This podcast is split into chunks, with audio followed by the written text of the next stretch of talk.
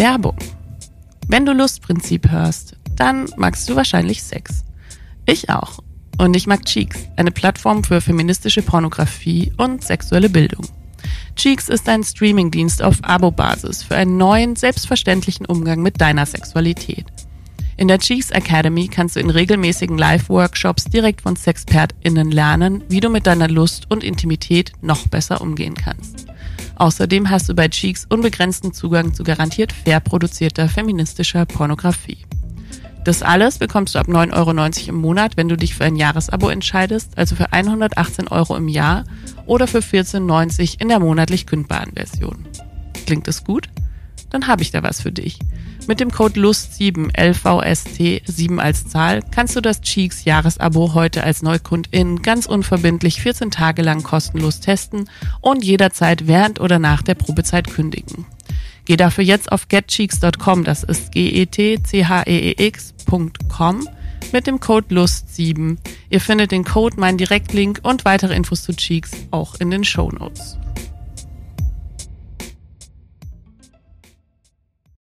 Was ist eigentlich wirklich intim? Ein Kuss, ein Gespräch oder eine bestimmte Sexualpraktik? Können wir Intimität vortäuschen wie einen Orgasmus? Und wird sie weniger, wenn wir darüber schreiben? Was ist an schwulem Sex anders als an heteronormativen? Darüber rede ich heute extrem persönlich mit dem Journalisten David Württemberger. Wer ist eigentlich dieser Sex? Oh wow, präsentiert Lustprinzip. Der Podcast von Theresa Lachner.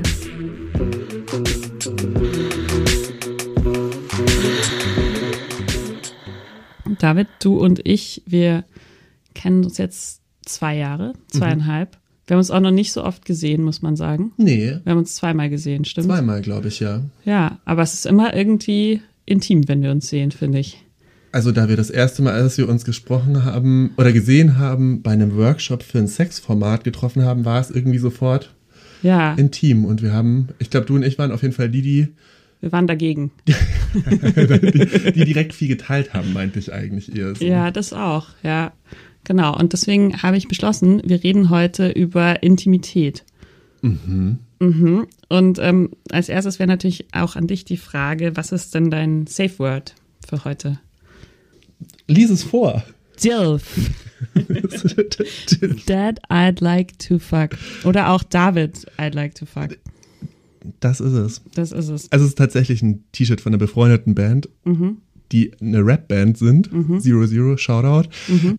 Und ich fand das T-Shirt so schön und deswegen dachte ich mir, dir gefällt das bestimmt auch. Ja, mir gefällt es ja gut. Mir gefällt auch, dass du ansonsten nur eine Unterhose anhast. Das kann man, finde ich, auch dazu sagen, wenn wir hier in deinem Schlafzimmer podcasten. Ähm, Über Intimität sprechen, ja. Und deswegen möchte auch ich heute ein Safe Word haben. Finde ich, habe ich mir verdient. Okay. Weil ähm, wir haben neulich äh, geschrieben über den Podcast und du hast ähm, mir dein Feedback nicht aufgedrängt, das fand ich auch gut, das muss man auch sagen. Leute, gebt Feedback, so wie David Württemberger Feedback gibt, nämlich ähm, fragt vorher, möchtest du mein Feedback hören? Fand ich fantastisch, dass du dir da den Consent eingeholt hast und du hast gesagt, du findest, da ist nicht so viel von Theresa zu hören. Und deswegen darfst du heute mich alles fragen, was du willst, weil es ein, ich finde, Intimität ist keine Einbahnstraße. Das finde ich auch. Ja, und ähm, mein Safe Word für heute ist auf jeden Fall Muschel. das finde ich gut. Ja, finde ich auch gut.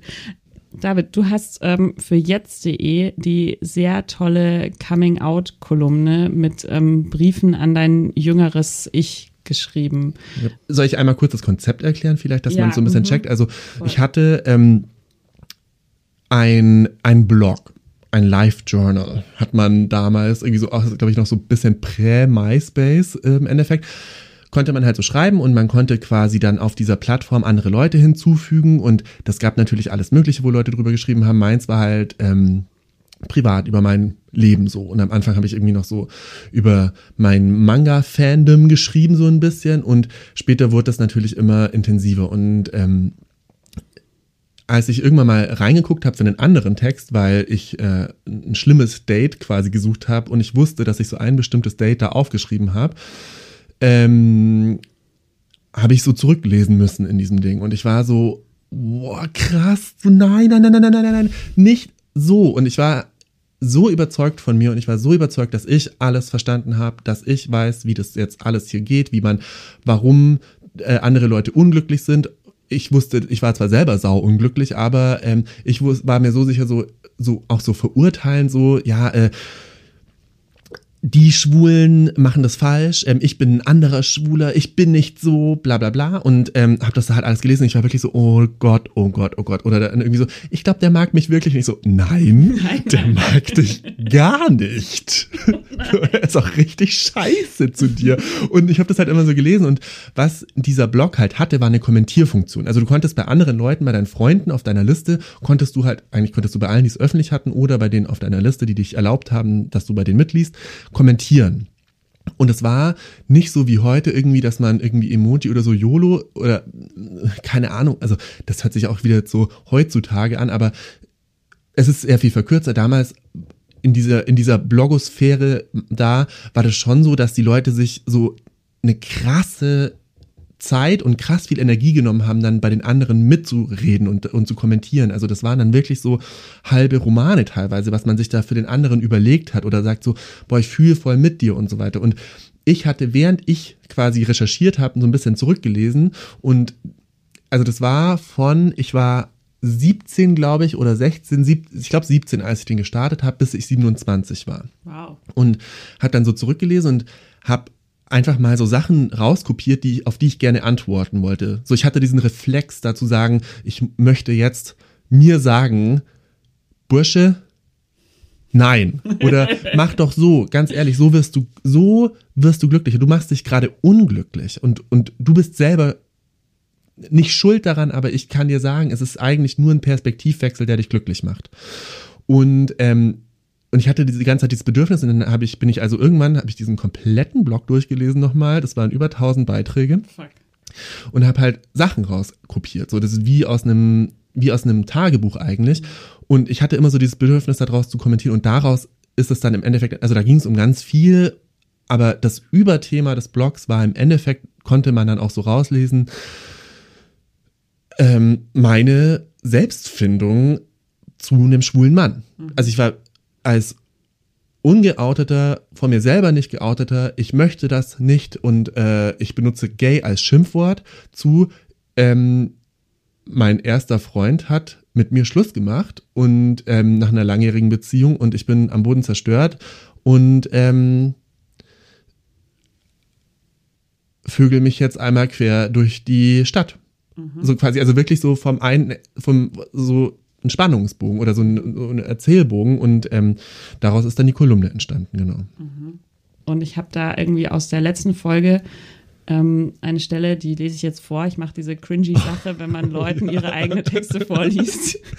Liebst du bestimmt auch sehr, Theresa. jedes Mal so krümme ich mich so ein bisschen. Aber ich bin nicht so berühmt wie du, deswegen ähm, habe ich das noch nicht so oft erlebt. Ich ja. habe es erst einmal erlebt, dass ich mich zitiert gehört habe und das war, das war crazier, aber ja gut, dann lese ich, ich dir jetzt ähm, deinen eigenen Text vor und dann schauen wir, was das macht. Ähm,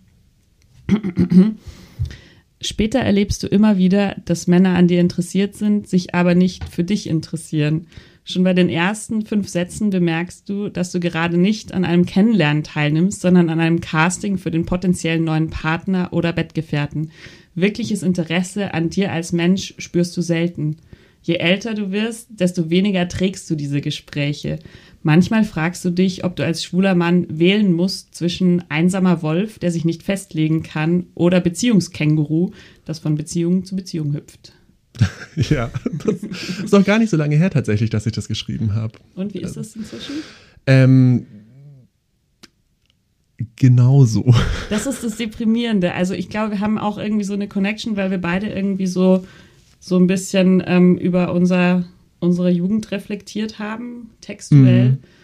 Und ähm, ich kenne es auch immer wieder, dass mich so Sachen so, so zurückboomerangen, so dass ich, dass mir irgendwer was vorliest von mir selber oder ich irgendwo so ein Insta-Quote mit so einem Text von mir sehe und mir denke, ja, stimmt.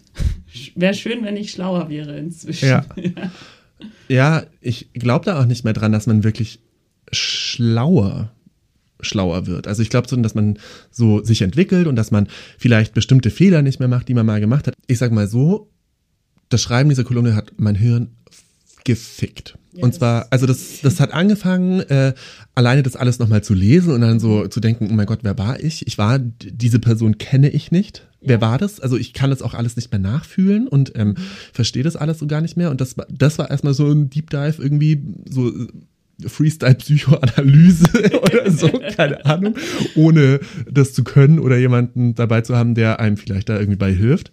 Ähm, und beim Schreiben habe ich dann halt in vielen Bereichen, dadurch, dass ich halt so aufmerksam war, wie ich damals war und das halt quasi analysiert habe, habe ich auch irgendwann an, angefangen, mein aktuelles Verhalten auch einfach viel zu reflektieren. Und das Gruselige war so, das kam ehrlich gesagt schon so, so äh, Folge 6, 7, habe ich so gemerkt, so boah, krass, das, da, ich meine, dass ich damals so war und dass ich das heute nicht mehr verstehen würde, aber das hat sich so langsam reingecreept, reingecreept, dass ich so gemerkt habe, so, boah, ganz ehrlich, ich habe aber immer noch so, das ist auch immer noch da in mir.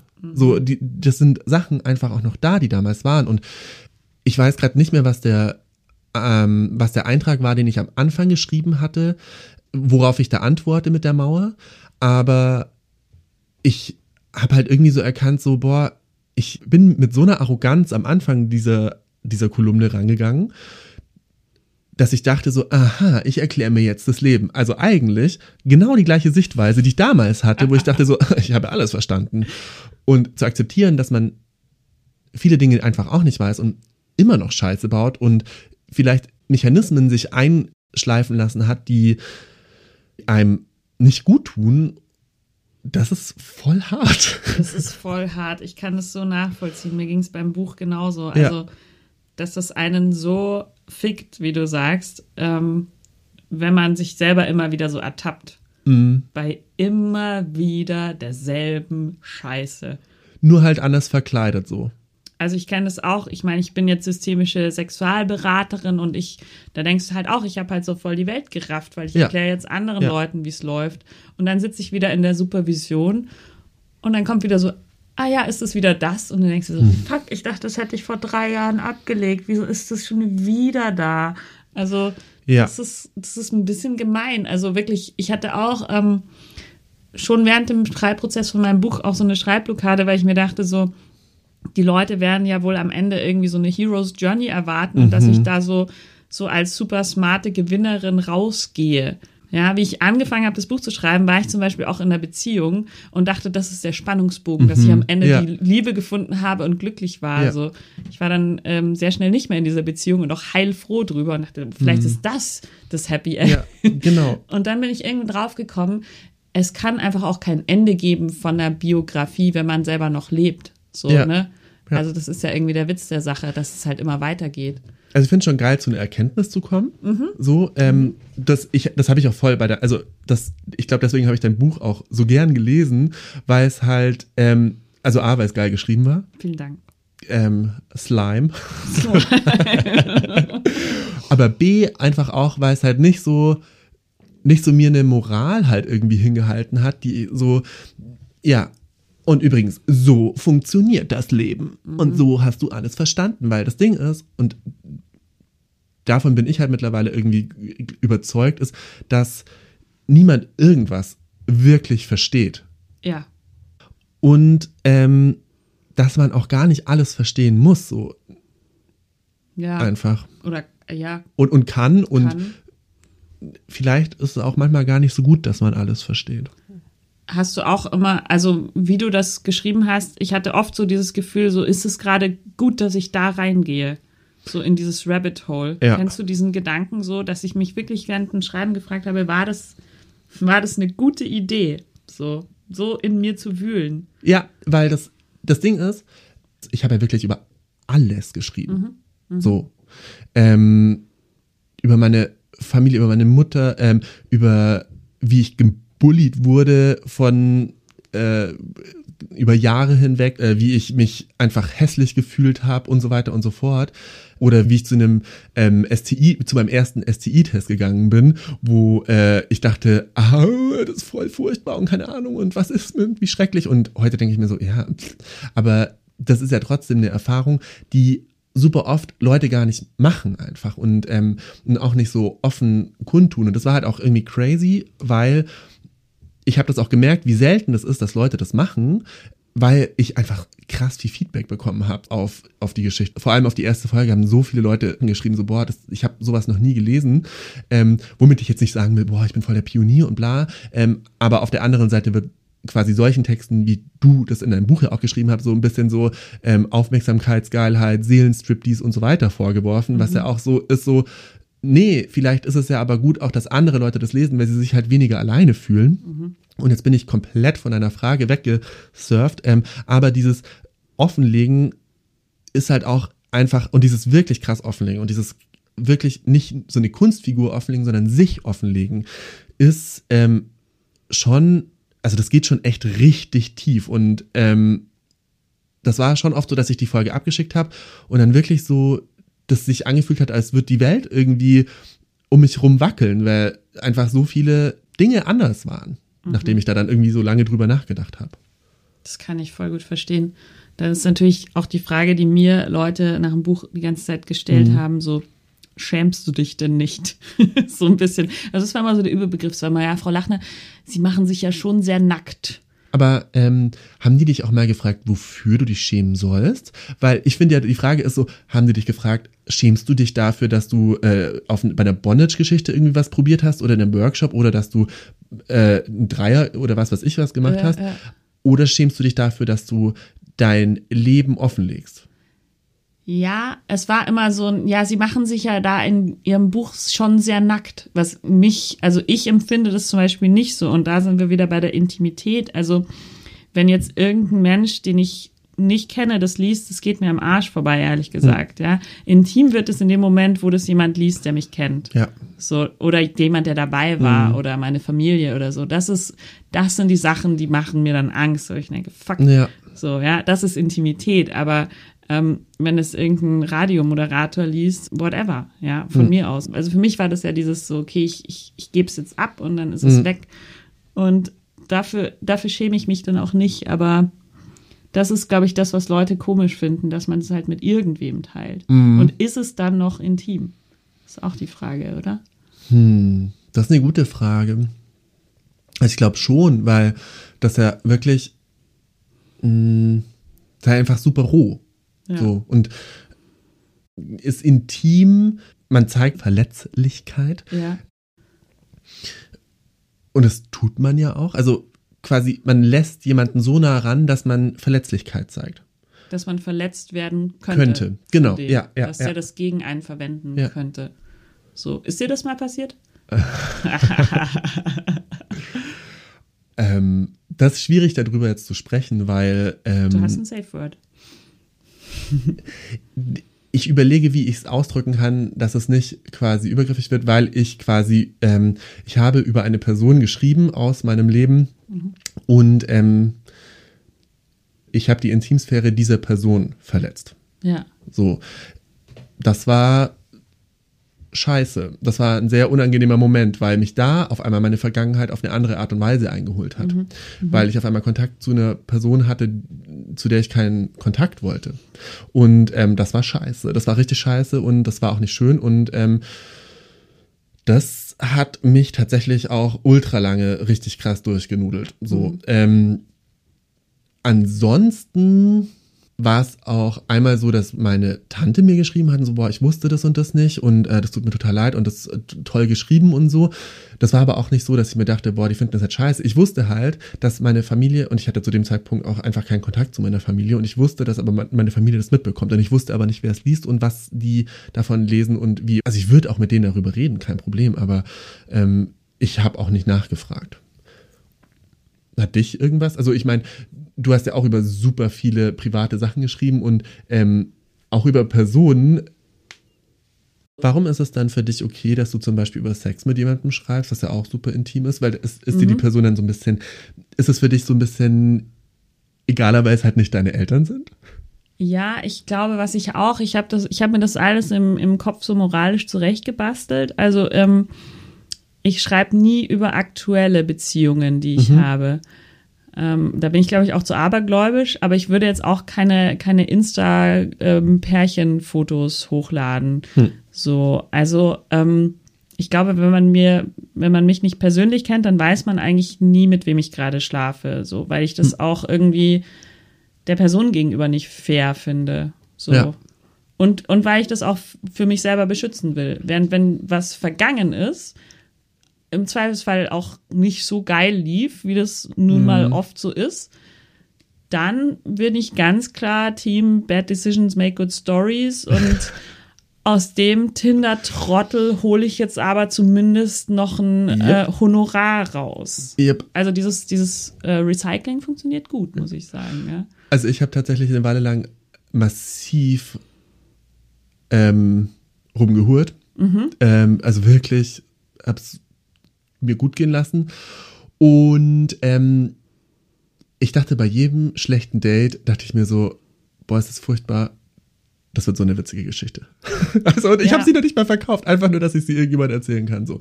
Und ähm, ja, ich, ich dachte mir so, boah, das ist gerade echt nicht so geil, aber der hat XY lustig. Also, wenn es einfach nur schlecht war, dann natürlich nicht, aber ich habe ja auch absurde Sachen erlebt, ne? Also, wenn ich mit irgendeinem da war, der dann plötzlich angefangen hat, eine Oper zu singen oder das habe ich zu Geld gemacht. oder wenn irgendwie, keine Ahnung, wenn ich den Orgasmus vorgetäuscht habe, weil es so furchtbar war oder so. Also, da dachte ich mir so, wenigstens wird es eine witzige Geschichte, die ich dann erzählen kann. Wie bist du, wie täuschst du so Orgasmen vor? Wie funktioniert das? Boah, ich weiß, ich, ehrlich gesagt, heute weiß ich auch nicht mehr so ganz genau, ob das so realistisch war, aber eigentlich, eigentlich ist es gar nicht so schwierig. Als aktiver Part, äh, wenn, du, wenn du ein Kondom verwendest, kannst du einfach so tun, als hättest du ins Kondom und dann machst du puh, und dann schießt du schnell weg und dann, ja, ja, äh, wie auch immer, oder äh, gehst sofort ins Bad, was natürlich auch maximal intim ist. Oder wenn du passiv bist, kannst du sagen, ja, ich bin gekommen, aber ich habe gar nicht abgespritzt. Das passiert, kann sein, wenn deine Prostata richtig äh, stimuliert wird. Oder wie ich das damals gemacht habe, wofür ich mir auch nachhinein echt einen Oscar verleihen würde, ist, ich habe so getan, als wollte ich nicht mein Laken schmutzig machen und als hätte ich mir in die Hand gespritzt. Und er hat halt nicht nachgeguckt. Und er fand es ganz toll. Der hat mich, der hat zwei Jahre mir noch geschrieben, ob wir uns nicht wieder treffen wollen. Und ich habe ihn, muss ich auch zugeben, auch richtig arschig geghostet, weil es einfach so komisch war. Weil der eigentlich nett war, aber das war, das ging gar nicht. Und irgendwie, damals hatte ich nicht die emotionale Größe, dass ich sage, ey, du, sorry, mm, mm. Brief an dein jüngeres Ich, Ghosten ist scheiße. Ja, oft, oft, ja, voll oft ist das, ich finde das auch, also ich bin irgendwie so super, also nicht zwiegespalten zu, bei dem Thema, bin ich nicht, zu 95 Prozent ist Ghosten einfach voll scheiße und das ist kacke und ganz ehrlich, was soll das und ähm, ist einfach so, dann hab einmal die Eier und sag's, passt nicht für mich und dann war es das. Aber es gibt so Momente, wo ich auch so Leute hatte, die das einfach gar nicht verstehen. Irgendwann ist halt so der Punkt so, wie viel Energie investiere ich rein, dass ich die andere Person nicht ghoste? Ja. Ich bin einfach mittlerweile irgendwie so der festen Überzeugung, dass man nicht jede, nicht jeder Person dann verpflichtet ist, all seine Energie zu schenken. Ja. Du hast dir geballt, so, du hast so eine, eine Rumhurphase. Mhm. Bist du schon raus komplett oder ist es, bist du älter und ruhiger jetzt geworden? Mm, Machst mehr Sport? Meditierst? Ähm, meditieren habe ich irgendwie wieder aufgehört. Äh, ähm, jein. Also so krass, wie ich das von 30 bis, ich sage jetzt mal 33 betrieben habe und ich bin jetzt 35. Mhm. Also ich bin schon total lange raus.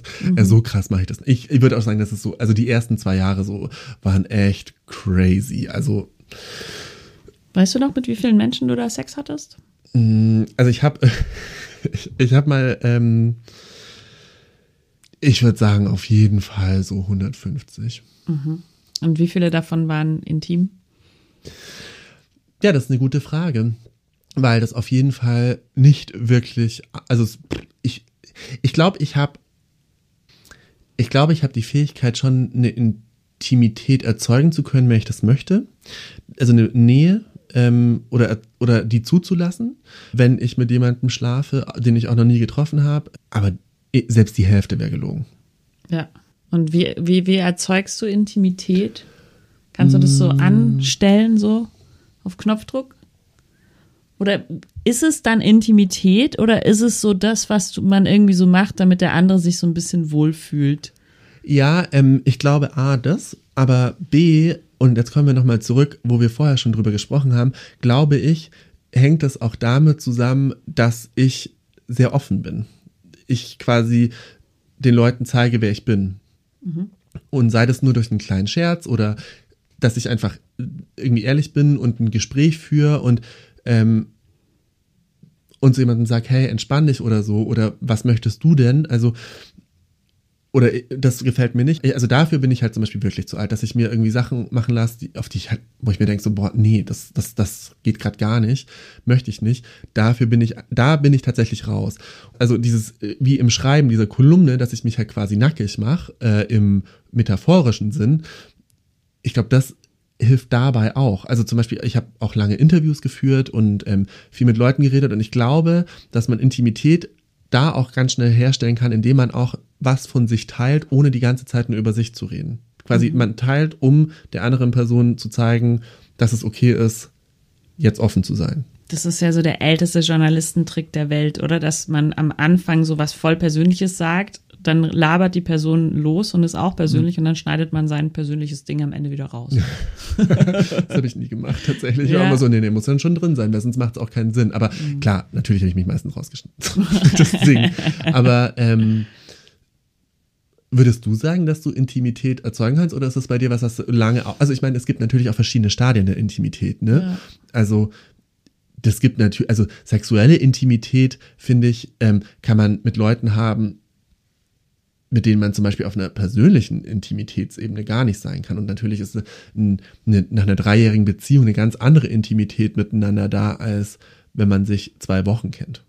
Aber Ja. manchmal fühlt sich das auch anders an. Also das Intimität ist ja auch immer nur so ein, so ein punktuelles Gefühl, glaube ich, auch ganz oft. Und dann, aber die, das kann man so ein bisschen outstretchen, vielleicht. Wie würdest du das outstretchen? Ja, wenn man lange mit jemandem zusammen ist und man sich denkt so, ich fühle mich einfach automatisch wohl in deiner, ähm, in deiner Gegenwart. Und wenn wir zusammen sind, dann ist das so. Und mit manchen Leuten ist es sogar da, wenn du, wenn die Person nicht da ist, wenn die nur über eine WhatsApp-Nachricht irgendwie quasi was man weiß voneinander und man, man weiß, wie die andere Person gerade tickt oder warum die das gerade schreibt. Das ist, kann ja auch eine Form von Intimität erzeugen.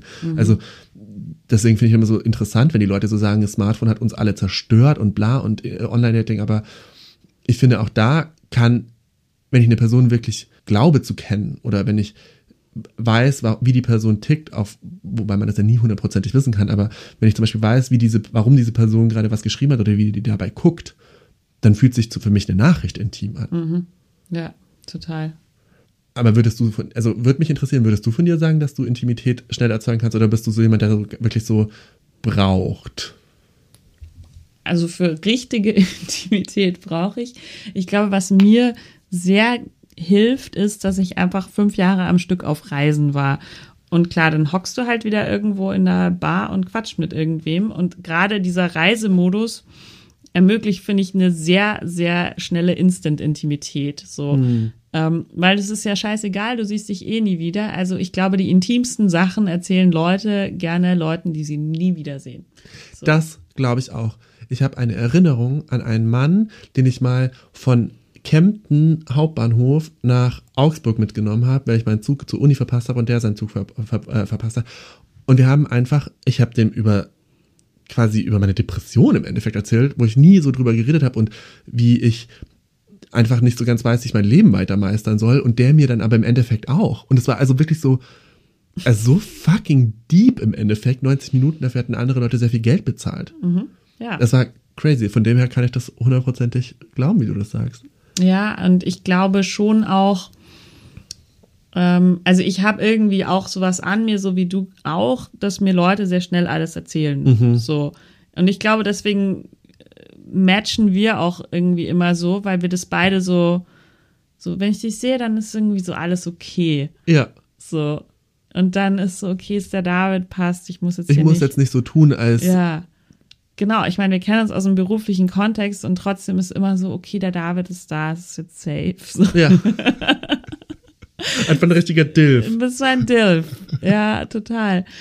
Und, ähm, und das ist ein Gefühl, was ich, glaube ich, auch Leuten gebe. Und deswegen ähm, bin ich wahrscheinlich auch ganz gut in meinem Beruf. So weil die mir dann halt irgendwie Sachen erzählen. Hm. Und es ist ja eben auch wirklich okay. Ich glaube, das ist was, was man irgendwie schlecht performen kann. So, Mhm. also klar, wenn mir jemand sagt, ich habe meine Cousine gebumst, dann sage ich so, mm, ja, ist nicht illegal. So, ja.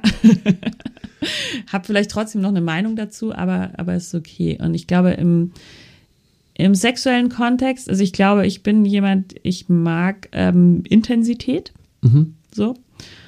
Ähm, was nicht unbedingt dasselbe ist wie Intimität, aber sich manchmal Nee. so anfühlen kann. Ja, ge genau, genau, genau, genau, genau. Ja, ja.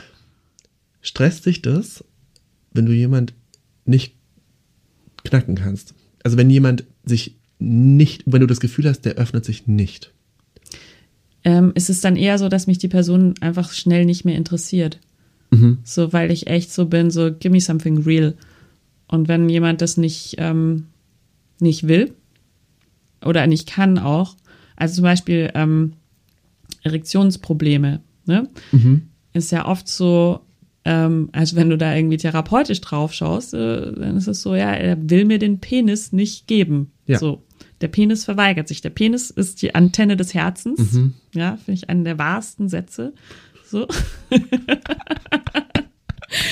Und ähm, dann ist es wirklich nicht so, dass ich mir denke, so der, der kriegt keinen Ständer. Das, also klar, das kränkt mich dann irgendwie auch, aber es ist dann wirklich eher so ein, ja gut, also ich ähm, komme hier fünfmal und der, ähm, ich habe nicht das von dem. Mhm. Ähm, und dann wird die Person halt deswegen für mich uninteressant, weil ich mir denke, so, ist natürlich gemein ist, also wenn wir jetzt keine, keine biologische Ursache haben, sondern es wirklich ein, eine psychische Angelegenheit ist, also dass ich dann danach, ich ha- hatte eine kurze Beziehung, da war das so und ähm, ich dachte mir danach, okay, ähm, wir haben uns eigentlich nicht richtig kennengelernt, weil wir das nie so hinbekommen haben. Weißt du, wie ich meine? Mhm.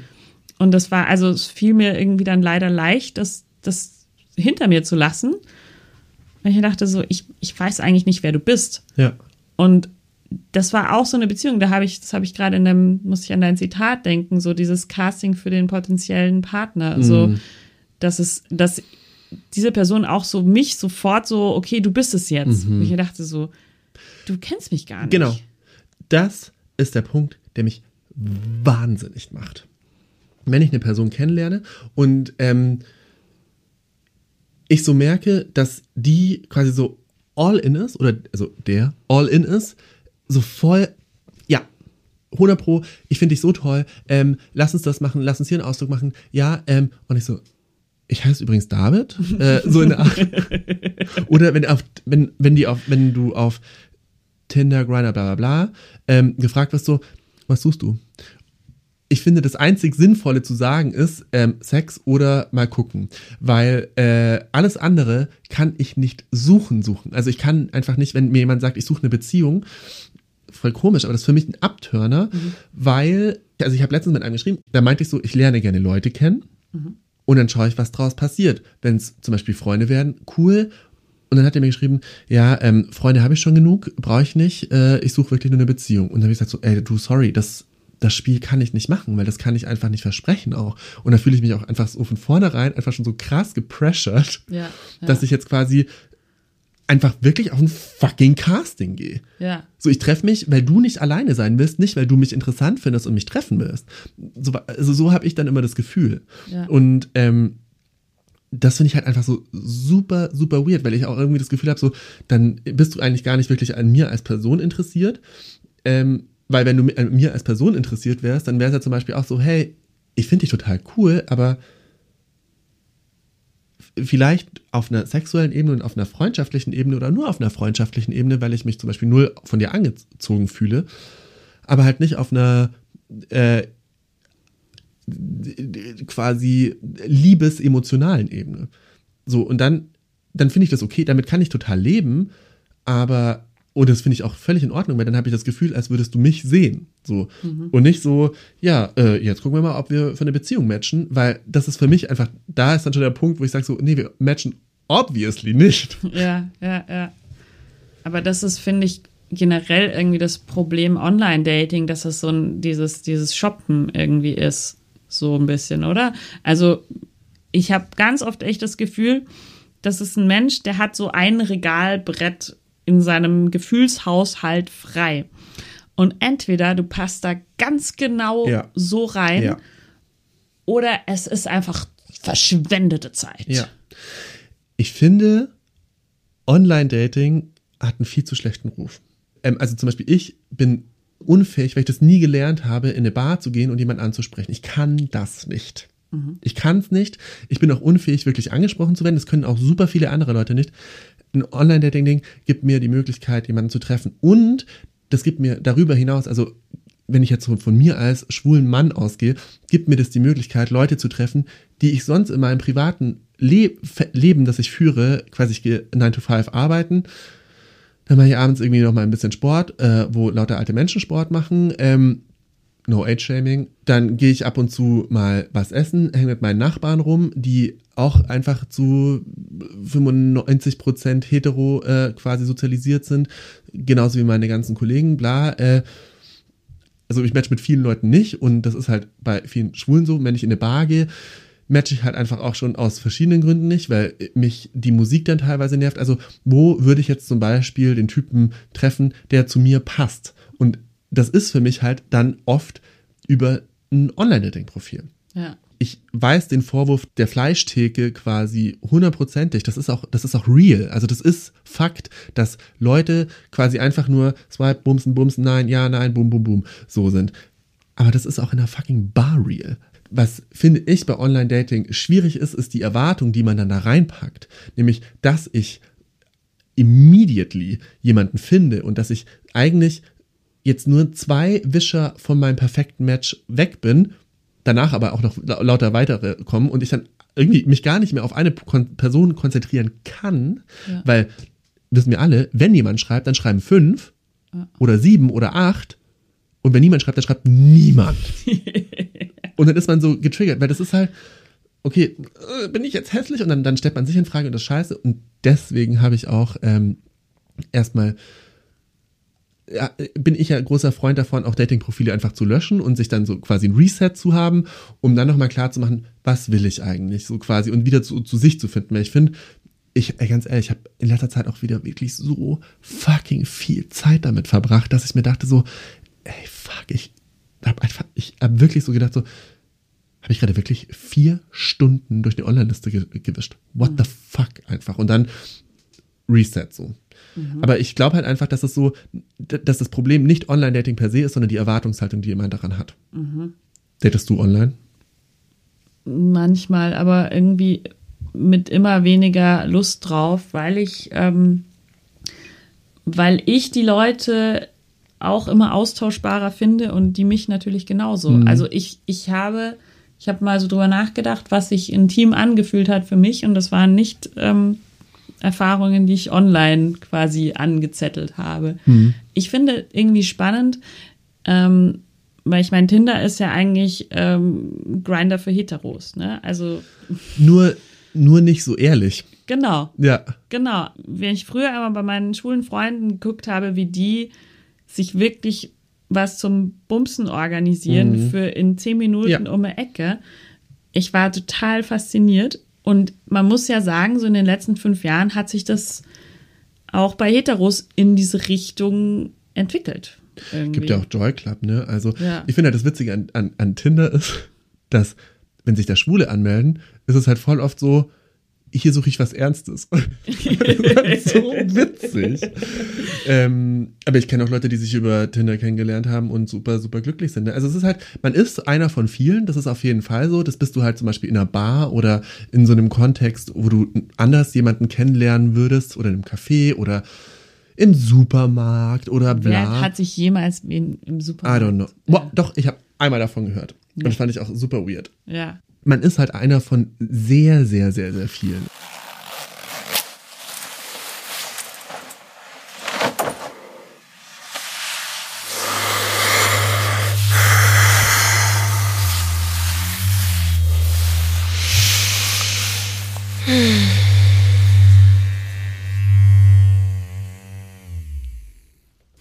Das war Bruno, ein Prostatamassager von Lelo, dem Sponsor unserer Staffel. Die Prostata gilt ja als der äh, männliche G-Punkt und ähm, deswegen ist es wichtig, dafür Toys zu haben, die genauso geformt sind. Ähm, mit dem Bruno von Lelo kann man angeblich den männlichen Orgasmus um bis zu einem Drittel steigern. Er hat sechs variable Verwöhneinstellungen, ähm, sieht gut aus, ähm, ist aus Silikon und sorgt für größere, längere, bessere und intensivere Orgasmen. Vielen Dank dafür an Lilo und jetzt zurück zur Folge. Ähm, ich finde immer so, ich meine es ist auch ein bisschen so dumm über sozusagen so schwuler Sex. Ich mache ja so Anführungszeichen mit meinen Fingern ist so und so. Aber es fühlt sich immer so ein bisschen kalt an, wenn meine schwulen Freunde so über ihre Erfahrungen reden. Und das, wo ich mir auch denke, ist das, ist das intim, was du da hast? Hm. Ähm, auch da finde ich, gibt es einfach Abstufungen. Ja. Also ich habe verschiedene Arten von Sex. Ich kann Sex haben, der einfach wirklich nur zur reinen Triebabbau da ist. Ich brauche einfach jetzt eine Art von Nähe, sei sie auch nur körperlich.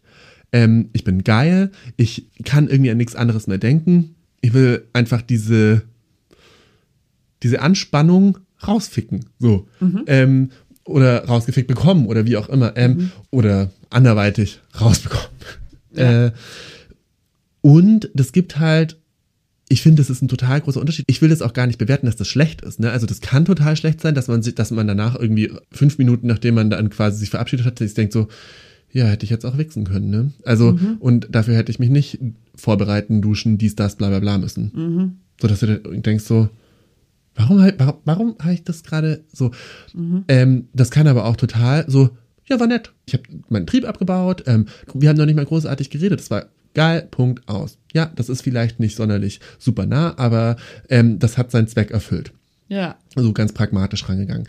Und es gibt aber genauso auch den Sex, du, den du mit einer Person hast, den du, mit dem du vielleicht schon öfter geschlafen hast oder mit einer Person, die du einfach auch irgendwie magst. Und damit meine ich jetzt irgendwie gar nicht auch unbedingt liebst oder keine Ahnung, aber wo halt eine Intimität da ist und eine Nähe. Weil ich glaube schon, ich weiß gar nicht, ob ich mir jetzt widerspreche oder vorher was anderes gesagt habe, aber ähm, wenn ich so einfach wirklich so auf ein, ja, ich habe eine Stunde Zeit, ja, lass ficken, rein, raus, ciao, ähm, dann ist es nicht wirklich, wirklich intim. Dann ist es einfach, ich finde, nackte Körper und die ineinander stecken, ist nicht automatisch intim. Ja. Ähm, aber wenn ich mit jemandem zusammen bin, den halt auch dann irgendwie wirklich so nah habe und, und spüre und irgendwie da auch eine andere Art von Verbindung irgendwie da ist und sei die auch wirklich nur für ähm, eine Nacht oder sei die nur für ein paar Stunden, dann finde ich, kann es super, super schön sein. Und ich glaube auch, dass super, super viele Schwule genau diesem Gefühl nachlaufen und es halt quasi mit allen möglichen Leuten probieren. Mhm. Ich glaube nicht nur Schwule, ich glaube. Ja, ich wollte gerade sagen. Ja.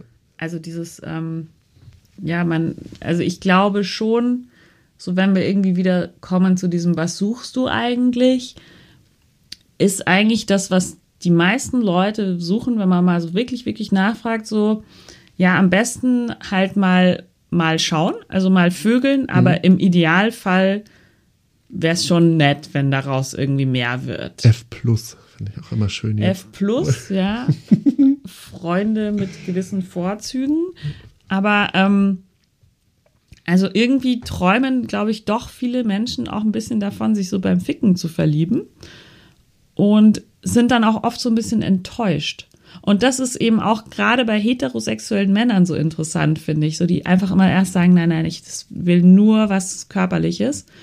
Und ich bin da so, ja, passt hm. wunderbar. Ich und dann bist du plötzlich total interessant, ja, Theresa, ja, ne? Ja, also ja, wirklich so dieses. Den Jagdinstinkt. Und das regt mich auch so auf, so dass das albern. wirklich real ist. Ja, das ist so real. Also ich habe ich habe das erst vor kurzem erlebt, da war so beim ersten Hit so der Typ, oh, ich bin so beziehungsgestört. Und ich war so, mhm. du, ist kein Ding. Also meine emotionale Kapazität reicht für so zweimal die Woche kochen und dann vögeln. So. Mhm.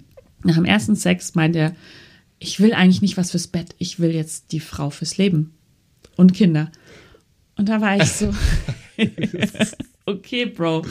Ja. Das ist so absurd, wie der Orgasmus einfach auch Persönlichkeiten verändern kann oder ja. aufdecken kann. Ne? Also ich habe mir irgendwie auch abgewöhnt darauf, ähm, also das ernst zu nehmen, was Männer sagen, nachdem sie gekommen sind. Das ist gut. Das Ja. ist sehr gut. Da musste ich auch eine Weile irgendwie drauf äh, warten, bis ich das verstanden habe. Würde ich wahrscheinlich auch meinem jüngeren Ich heute raten. Ähm, das ist echt crazy, ähm, dass da dann immer so, oh, das war so nah und bla. Äh, und dann fühlt, dann sagt man so, ja, war wirklich total und bla und keine Ahnung. Und dadurch, dass die andere Person das ja auch sagt, fühlt sich das retrospektiv ja auch nochmal näher an. Ne? Also diese ganze, dieser ganze Moment. Aber wenn du es halt zum 15. Mal hattest und es dann wieder jemand sagt und du denkst so, jop, genau. Ähm, ich glaube, ich weiß auch nicht, ob mein Rumgevögel mich da quasi auch in meinem Mauerbau, äh, den ich in diesem Text quasi beschrieben habe, vielleicht auch irgendwie bestärkt hat. Weil da natürlich auch super viele weirde Interaktionen da waren, die dann gesagt haben: so, boah, ja, lass uns unbedingt in Kontakt bleiben und äh, Und dann ghosten. dann gehst du raus und siehst so, oh, das WhatsApp-Profilfoto ist jetzt auf einmal grau. ähm, Also blockieren. So, was jetzt nicht so, nö, aber einfach so, du hast halt gemerkt, dass die Nummer gelöscht ist und dann schreibst du so, hey, war nett und dann kriegst du nie wieder eine Antwort und du denkst dir so, gerade eben hast du mir ungefähr, warum, das, du musst es nicht so, das, das ist halt so Ja, der Punkt, dass ja, ich nicht ja. verstehe, du, du, du musst es ja nicht sagen, so, du musst mir nicht. Und das, also, das finde ich halt auch so crazy, so, ganz ehrlich, wenn du rumvögeln willst, Vögel rum, sagt es, Punkt. All good, kein Problem. Du musst mir nicht sagen, dass ich quasi, äh, dass ich eigentlich in Wirklichkeit eine Prinzessin bin. Ich Ja. bin ein großer Junge. Ja, ja, ja. Aber warum machen das Leute, meinst du? Ich glaube, weil die das auch für sich selber, dass sie das vor sich selber rechtfertigen können. Ich glaube, dass das ganz viel damit zu tun hat, dass man das vor sich selber rechtfertigen kann, warum man rumvögelt zum Beispiel. Dass es halt doch immer, nee, ich will es gar nicht nur zum Trieb, aber das hat schon irgendwie eine emotionale Komponente. Wir haben voll die Connection. Ja, genau. So, ja, können wir haben, können wir aber auch nicht haben. Und was du gerade gesagt hast, ist halt auch so interessant, ne? Wenn du dann sagst so, ja, du, du musst das nicht, das ist kein Problem, dann wirst du plötzlich interessant. Dann wirst du interessanter. Und das ist, finde ich, aber auch nicht nur für Männer so, sondern das ist auch bei Frauen so. Die krassesten Geschichten, wo bei denen ähm, Freundinnen von mir Typen nachgelaufen sind, das waren die härtesten Vollloser aus Aglistan ungefähr, wo die dann auch zu mir gesagt haben, so, der Sex war noch nicht mal wirklich gut. Aber der hat einfach, der hat, der hat der einfach so gezeigt, so, ja, du bin ich irgendwie nicht so interessiert. Und dann war die Person auf einmal interessant. Wenn man immer dieses Gefühl hat, glaube ich, so, ich will das aber haben. Und ich, ich, ich, dann will ich es umso mehr, wenn ich es nicht haben kann. Also auch ein bisschen so internalisierter Selbsthass, oder? Dass man dann gut genug sein will dafür. Äh, also äh, Internalisierung. Und Externalisierung auch. Ist, ja, also da glaube ich auch ganz viel dran, dass man sich so viel irgendwie reingezogen hat, wodurch man dann irgendwie super weird handelt. Ich meine, von internalisierter Homophobie ähm, kann ich halt echt ein langes Lied auch singen und ähm, glaube auch viel, viel erlebt, auch nicht so nur von mir selber, sondern dass ich das auch an anderen Leuten sehe, die dann irgendwie so alles, was schwul ist, hassen, so im Endeffekt. Und ich denke mir so, da- das ist auch nur ein Konstrukt, aber da geht man natürlich dann auf eine Ebene, die voll viele Leute richtig schlimm finden und da kann man auch gar nicht drüber diskutieren, aber das glaube ich, echt ziemlich real. Ich glaube, dass sowohl Männer internalisiert quasi ähm, da ein Problem haben, dass sie performen müssen, so und immer quasi Männlichkeit einfach krass performen müssen und Frauen ähm, einfach so internalisiert oft haben, dass sie von der Gesellschaft irgendwie gezeigt haben, so, ja, du bist aber halt schon da, um quasi dem Herrn zu dienen, so im Endeffekt. Und sich davon halt irgendwie loszureißen, zu, zu finde ich halt super, super schwierig. Und ich glaube da auch, dass das für voll viele, ich glaube, das ist ja auch für, viele Frauen so ein feministischer Erwachungsmoment, dass sie so denken, so, äh, nee, ich muss das gar nicht. Das ist nicht meine Aufgabe. Ich, ich bin nicht hier, um einem Mann zu gefallen, sondern ich bin hier, um mein Leben zu leben. Ja, und aber dann trotzdem immer wieder in diese Rolle auch gedrängt werden, dass man irgendwie, dass man es einem Mann recht macht. Also dieses ganze Konzept emotionale Arbeit, so dass du immer wieder so, ich meine, allein Orgasmen vortäuschen, ja. Ja. Warum machen Leute das? Ja. So, weil man nicht sagen will, du, ich habe gerade keinen Bock mehr, lass mal, lass mal gut sein, Ja. sondern man macht dann so, ah, Ja, das ist halt auch so Panne. Also es ist halt so. Ich, aber, und ich meine, brauche ich dir nicht erzählen, aber ich finde halt so strange, dass man super viel über Sex redet, aber nicht über Sex redet. ja, ja. So, ich meine, also da, da, das wirst du wahrscheinlich in deiner Arbeit äh, in kann jeglicher den ganzen Form. Tag über Sex reden, ohne irgendwas Persönliches Genau. Das Also- ist faszinierend, oder? Findest du, wir machen das gerade oder findest du es Nö. intim? Nee, Schon intim. ich finde, ich finde, wenn man über, ähm, ja klar, ich habe ja auch Sachen gesagt, die mich angreifbar machen. Und du hast auch Sachen bestimmt gesagt, die dich angreifbar machen, auf eine Ich gewisse Art und. Weise. Ich habe schon das Gefühl, es gibt so eine, so eine performative Vulnerabilität. Also gerade wenn du das wirklich viel machst, ähm, dann, dann, dann teilst du was, aber ist es dann wirklich intim? I don't know. Mm, Also gerade wenn man so ist wie wir, so hier mein Tagebuch von 2009, so, ne? Also was, was ist dann bei uns noch zu holen, frage ich mich. Hm, also ich glaube, ich teile es nicht, ich teile nicht meine Intimität, um um danach mir zu denken, oh, oder währenddessen mir zu denken, so ich teile das jetzt und dann hab, dann habe ich danach ein geiles Produkt und dann äh, quasi dann findet mich Theresa jetzt besser und dann findet mich Theresas Hörer jetzt besser und dann vielleicht kriege ich dann auch quasi von mir aus irgendwelche Follower oder dann denken Leute, oder dann gehen jetzt Leute auf jetzt.de und lesen meine Kolumne und googeln Coming Out Kolumne, so, sondern ich finde es einfach gerade interessant und ich glaube, dass mich das Gespräch einfach auch weiterbringen kann. Und was dann damit passiert, ist mir dann ehrlich gesagt ein bisschen egal. Und so war das eigentlich bei allen Sachen, die ich auch veröffentlicht habe von mir. Ja. Ich habe nie gedacht, so, A, war mir schon immer bewusst, dass ich mit meiner Darstellung, ähm, ich als Person niemals irgendwie äh, irgendwelche Höhen erreichen werde, wie, pf, keine Ahnung, Erika Berger. ja, ich glaube, dass es auch auf einer anderen Art, also ich glaube, dass es auf der einen Seite Leute gut finden, wenn man quasi teilt, aber ich glaube, auf der anderen Seite wird es einfach von super vielen Leuten auch so gesehen, dass das ähm, was Negatives ist und warum und, und aufmerksamkeitsgeil. Und das würde mich so interessieren, als du angefangen hast zu schreiben, warst du ja so, oh, sie spricht über Sex. Toll. Und sie schreibt es auch noch mit ihrem Namen. Noch toller. Na, die, die packen wir jetzt hin. Aber dann musstest du ja auch so eine bestimmte Art von Sexjournalistin ähm, performen. Ne? Also Ja. Sex funktioniert ja in unserer Öffentlichkeit ja immer. Knutschen, ähm, knutschen, äh, nackig machen, bisschen Nippel spielen, äh, Radio einstellen, ähm, dann bläst sie ihm ein, dann wird gefickt und dann kommen beide gleichzeitig, ganz wichtig gleichzeitig, Ja. oder sie oder ähm, sie kommt dann und ähm, und ich darf sie noch anspritzen, was so äh, also, wie auch immer, ähm, kann man ja toll finden oder nicht, äh, ist halt irgendwie meiner Meinung nach mega gelernt, aber so, so ist ja die Vorstellung und war das bei dir so, dass die Leute so wollten, dass du in diese Schiene gehst? Und hast du, und das würde mich interessieren, hast du am Anfang gedacht, um voranzukommen, mache ich das jetzt? Ich glaube, ich habe ehrlich gesagt gar nie so richtig über das Vorankommen nachgedacht. Also ich glaube, bis, ähm, bis es dann wirklich zu diesem Buch gekommen ist, ist mir viel passiert. So. Es gab dann so den Punkt, also wirklich, wo, wo es dann so, so in Richtung Buchvertrag, Durchbruch und so geht.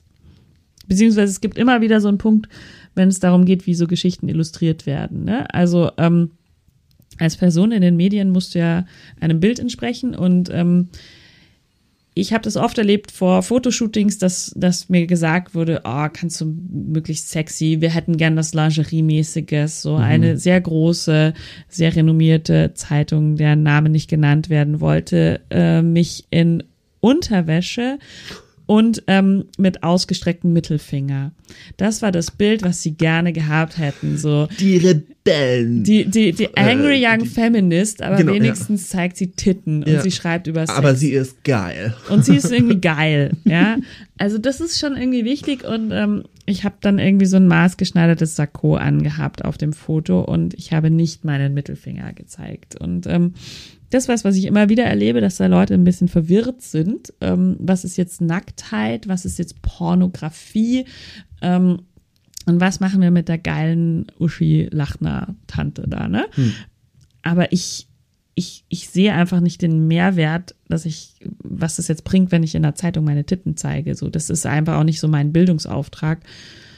also ich will jetzt gar nicht sagen, oh, ich bin mir immer treu geblieben, ich war Keeper is real, aber ähm, ich, ich sag schon oft Sachen ab, weil ich mir denke, das passt halt einfach nicht sehr gut zu mir. So wie so ein RTL-Format beispielsweise, wo ich mir denke, ja, das würde sicher viele Leute erreichen. Und ich bin dann eher so, dass ich mir denke, okay, hm, kann ich jetzt da noch die, die Message irgendwie spreaden? Ist das, hat das vielleicht auch was Gutes? Aber ähm, dann ich mir immer so, boah, ich, ich, ich pack das nicht. Ich, ich kann mich selber nicht so verheizen. Und ich glaube, da bin ich ganz gut darin, das zu erspüren. Das ist cool. Was Ja. war das Merkwürdigste, was du je abgesagt hast?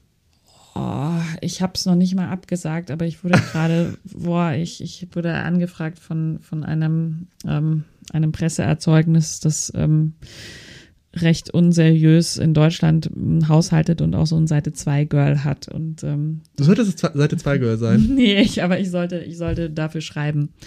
Ich komme selten in so, so Casting-Couch-Situationen, wo ich mir denke, oh, ich zeige noch ein bisschen mehr. So, weil Ja. äh, darum geht es irgendwie in meiner Arbeit nicht. Und ich glaube auch, da, da habe ich so ein bisschen diesen Beate Use-Bonus, die war ja auch nie wirklich so eine Sexbombe. Mhm. So, und ich glaube irgendwie so, so richtig bin ich das auch nicht, weil so richtig passe ich auch nicht in dieses ganz klassische Schönheitsideal und das ist eigentlich auch ganz gut. So. Wer tut denn das ins klassische Schönheitsideal passen? Das finde ich immer so eine Frage, weil es, ich, und beziehungsweise ist das klassische Schönheitsideal das, was alle immer unbedingt wollen? Ich hatte so das Gefühl, als wäre ich unfassbar hässlich.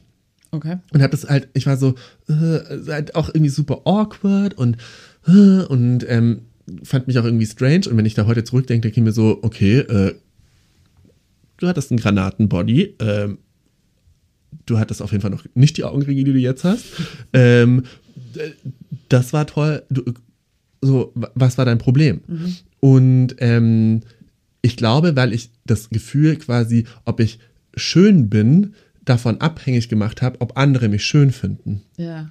Ich finde, das kann man auch total leicht umkehren. Irgendwann, das, das hat so viel Sinn für mich gemacht. Äh, selbst wenn es davon abhängig ist, ob man schön ist, ob andere Leute einen schön finden, können wir uns ja wahrscheinlich darauf einigen, dass wenn mich, wenn mich 99 Prozent der Menschheit hässlich findet, ist, ist ja eine absolute eine Möglichkeit. Dann finden mich immer noch über 200 Millionen, äh, Milliarden, keine Ahnung, Menschen geil. Und da wird ja auch irgendjemand dabei sein, den ich schön finde. Und ähm, keine Ahnung, warum mir das irgendwie so viel, warum mir das so eine, also ich habe das, ich weiß nicht mehr, mehr, wer das gesagt hat oder wo ich das gelesen habe, aber das hat mir so eine, ja so, ach krass. Selbst wenn es wichtig wäre, ob andere Leute mich schön finden, ähm, würden es auch immer noch genug Leute tun. Ja. Und wenn mich so viele Leute schön finden würden, dann müssen sie ja auch irgendwo recht haben. Aber das ist ja auch überhaupt nicht das Wichtige. Es ist nicht wichtig, ob, also quasi man ist auch, Schönheit ist was super Individuelles und man findet ja auch, auch was Leute geil finden oder was ist eine Sexbombe. Ich glaube halt nicht, wenn ich jetzt so von mir ausgehe, ich finde so viele verschiedene Typen attraktiv. Und ich habe schon zum Beispiel mit so vielen Männern geschlafen, die nicht super trainiert waren, sondern die dick waren zum Beispiel. Und ich hatte großartigen Sex mit denen. Und es war total schön und total nah. Und die wussten genau, die wussten quasi, wie das mit mir ist. Und ich habe aber auch schon mit Bodybuildern geschlafen, wo ich mir dachte, so, kannst du aufhören, einen Pornofilm zu spielen und zu performen? Und was machst du da für ein Gesicht? Das ist nicht dein Gesichtsausdruck. Hör auf. Du, ich, hast du einen Schlaganfall oder was ist es denn? So, das ist, also es ist total böse, ne? Aber da, da, ich habe halt wirklich so gemerkt, so, der spielt mir gerade was vor und hat selber krasse Issues, so, dass er jetzt mir, dass er meint, so quasi, dass er das halt dann zurückgemeldet bekommt, dass er, ich, du bist der Hengst. Oder die Stute, wie auch immer. Aber ich war so, was soll das? So, hör auf. Das Nicht war dann geil. nicht die Bestätigung auch. Und nicht das so, dass ich mir dachte, ah ja, okay, du suchst gerade Bestätigung, die ich überhaupt gar nicht suche.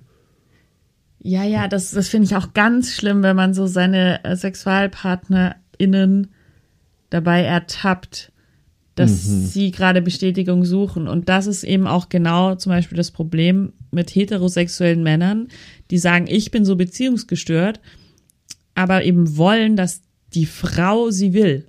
Ja, Und dass die Frau Boah. eben sie nicht nur Ja. vögeln will, Ja. sondern eine Beziehung mit ihnen will. Ja. So, das ist dann wichtig. Selbst wenn man sie nur vögeln will, soll die Frau aber trotzdem eine Beziehung wollen. Genau. Das ist so Genau. abstrus. Voll. Und eben das merke ich daran, wenn ich dann halt so, so, ja, kein Problem, ich will eh auch nicht mehr von Mhm. dir, weil ich meine, mit einem gesunden Selbstwert wäre ich ja verrückt, wenn ich dann sage, nein, aber ich will eine Beziehung Ja. von dir. Das würde ich allein aus dem Stolz heraus nicht sagen. Und es ist dann auch bei mir einfach, ab dem Moment, wo jemand sagt, so, ich möchte, ich bin gestört, dann sage ich, ja, passt, okay, Ja. dein Ding. Ähm, Genau, ist dein Ding. ist sein Ding, hat überhaupt nichts mit mir zu tun. Und dann aber ähm, zu merken, dass das die wahnsinnig kränkt, Jupp. dass ich das jetzt nicht möchte, das finde ich super skurril. Oder dass es dir einfach auch nichts ausmacht. So quasi, Ja. was er, also quasi, boah, ich bin voll gestört. Ja, gut. Und jetzt? Okay. Ich will dich nicht, ich will dich nicht reparieren. Genau, das habe ich aufgehört, so Leute reparieren zu wollen. Das, da bin ich ganz dankbar dafür eigentlich. Ja. Das muss, an dem Punkt muss man aber auch erstmal kommen, ne? ja, und ich glaube, gerade Frauen kriegen das so eingeimpft Ja. von ganz früh, dass sie, dass sie dafür verantwortlich sind, weil man sagt ja, oh, die Männer, die können nicht so mit ihren Gefühlen, denen muss man da irgendwie weiterhelfen, so. Mhm. Und das finde ich halt sehr, sehr witzig, was passiert, wenn, wenn man sich als Frau dem verweigert. So, nämlich genau das, irgendwie so beleidigte Männer. Ja, genau, also das ist dann beleidigt. Und dann bist du auf einmal so interessant, dass sie dir dann die ganze Zeit nachlaufen, so im Endeffekt. Und dann bist du auf einmal die interessanteste Person der Welt. Wenn wir vorher von Manipulation gesprochen haben, also dieses Gefühl, boah, wenn ich dich jetzt manipulieren muss, wenn ich dich, um dich zu, um dich zu bekommen, Mhm. da habe ich keinen Bock drauf. Ja, also dieses, genau das ist so, das würde so Dating-Ratgeber dann so greifen. Und ich denke mir auch so, ja, okay, es kann ja sein, wenn ich The Rules irgendwie folge, dass das dann klappt. Aber dann bin ich ja auch wieder an dem Punkt, dass ich mir denke, ja, okay, jetzt habe ich jemanden bekommen, weil ich den manipuliert habe. Und Ja. das ist ja auch einfach nichts wert. oder? Genau, und dann kann ich die Person ja auch einfach schwierig respektieren. Ja, voll, voll. Ich glaube, das ist wirklich Respekt ist für mich so eigentlich das, ähm, das Aphrodisiakum so ein bisschen. Gerade bei Männern, weil ich mir denke, so, also, dass ich jemanden irgendwie geil finde, ist die eine Sache, aber dass ich ihn respektiere, da wird der attraktiv. Jupp, jupp, jupp, jupp. Auf jeden Fall. Möchtest du noch so über, über, über Schwulsein reden oder ist es eigentlich egal gerade? Mm, Können wir gerne, weil ich finde, ähm, es wird immer so komisch über Schwulsein geredet. Ja, ja. Also ich, äh, meine wichtigste Frage ist, ähm, wer ist denn jetzt eigentlich der Mann und wer die Frau? Raus! Aber Also ich bin die Prinzessin. Wa warum findest du es auch sehr komisch, dass diese Frage immer kommt? Immer also noch auch, gestellt wird, ja. ja, Also finde ich wirklich massiv komisch, weil das einfach auch noch zeigt, in was für verkalkten Denkweisen man einfach noch steckt. Aber das zeigt für mich viel mehr, wie die Leute über heterosexuelle Beziehungen auch denken. Nämlich, dass so quasi ja, es gibt diese klare Rollenverteilung. der ist gefickt, Die- der fickt und der wird gefickt. Genau. Und der starke Mann und die schwache Frau, die den Haushalt schm- Das ist so, so verkalkt. Das ist so verkalkt. Und, ähm, und die Leute halten einfach so tief drinnen, so tief drinnen an diesem Bild fest, dass es mich auch echt wirklich oft wahnsinnig macht. Weil du ich habe echt schon so viele Frauen kennengelernt, wo ich mir dachte so, ja, voll forward thinking, geil.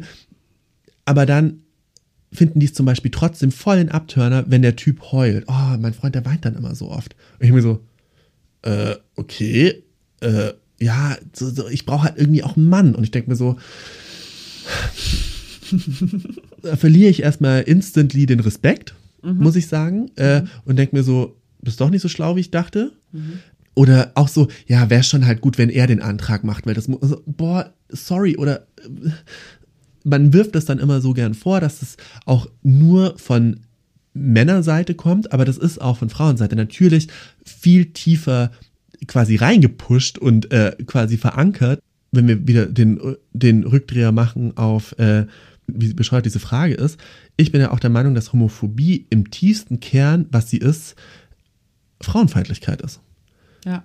weil ich glaube, dass es ist ja nicht der Analverkehr oder es ist ja nicht der Sex, der Leute fertig macht, wenn Männer ficken so. Dass man halt sagt so, die, dass einer, ein Mann quasi eine Rolle einnimmt, die undenkbar ist in der heterosexuellen ähm, Scheinvorstellung. Alleine, dass das Tabuthema, dass quasi es dass es heterosexuelle Männer gibt, die Analverkehr mögen oder anale Penetration, die nicht nicht hetero sind, ähm, Frauen erzählen mir auch so, ja, das darf ich dann nicht so laut sagen, dass der das mag, so, aber der Markt ist halt voll. So, ja, Überraschung, du, er hat eine fucking Prostata im Arsch, die das halt mag. Ja. So, die, das ist halt ein, ein Gerät, was zur Stimulation halt einfach auch da ist. Das, worüber man sich ja quasi auch aufregt, ist ja quasi, wenn ein Typ, also wenn ein Mann in Anführungszeichen typisch weiblich ist. So, wenn er sich äh, quasi, wenn der beschwingt geht oder so oder mit seinem Hintern wackelt oder bestimmte Klamotten anzieht. Und das ist alles so bescheuert, weil es am Ende immer darauf hinausläuft, du hast was an dir, was quasi mein Bild von Männlichkeit ins Wanken bringt. Weil Ja. du bist ganz offensichtlich ein Mann, aber du verhältst dich nicht. Was ist eigentlich Männlichkeit? Was ist Männlichkeit und was ist Weiblichkeit? Und ähm, dass es was weiblich ist und das sieht man ja auch daran, dass quasi auch, wenn wir jetzt wieder in die Öffentlichkeit gehen, welche Schwulen sind denn sichtbar? Es wird immer, es heißt immer, oh ja, ah, äh, die Schwulen sind so sichtbar und die nehmen allen immer die Sichtbarkeit weg. Und das bestreite ich in, insofern, dass es nicht die Schwulen sind, sondern dass es ein bestimmter Typus des Schwulen ist, nämlich der, dem man es nicht anmerkt. Qualitätsmerkmal. So, ah, der könnte, als dem wird man es gar nicht anmerken. Ne? So, toll, super, ganz klasse. So, und ähm, ich könnte niemals ernst genommen werden, wenn ich oder ich, also es wo- habe ich einfach schon gehört, dass es im professionellen äh, Rahmen über mich gesagt wurde, dem kann man ernste Themen nicht abkaufen. So, und ähm, weil dem hört man das ja an, so in der Art. Das ja an. Ähm, und es ist halt einfach so, wir haben ein super einseitiges Bild äh, in der Öffentlichkeit. Und ich finde es halt immer so absurd, dass quasi die Schwulen, die nicht dem heteronormativen Bild entsprechen, immer so ein bisschen so, ja, kann man so, wenn, wenn man mal irgendwie ein crazy Fotoshooting braucht oder wenn man dann jemand braucht, der dann im Fernsehen so ein bisschen drauf zeigt und sagt, ja, tolles Outfit oder schlechtes Outfit oder ein bisschen zickig ist und ein Drama macht, dann ist es voll klar, dann ist es gar kein Problem, dann können wir das machen. Das ändert sich auch, das ändert sich gerade auch ähm, zum Glück und das ändert sich auch massiv und das finde ich auch cool. was ich mich irgendwie bei mir selber auch so ein bisschen frage, ähm, ist so dieses, welche, klingt jetzt so richtig dumm, pass auf, wenn man sich so überlegt, so, so, ja, welcher, welcher Sexualakt ist jetzt schwul?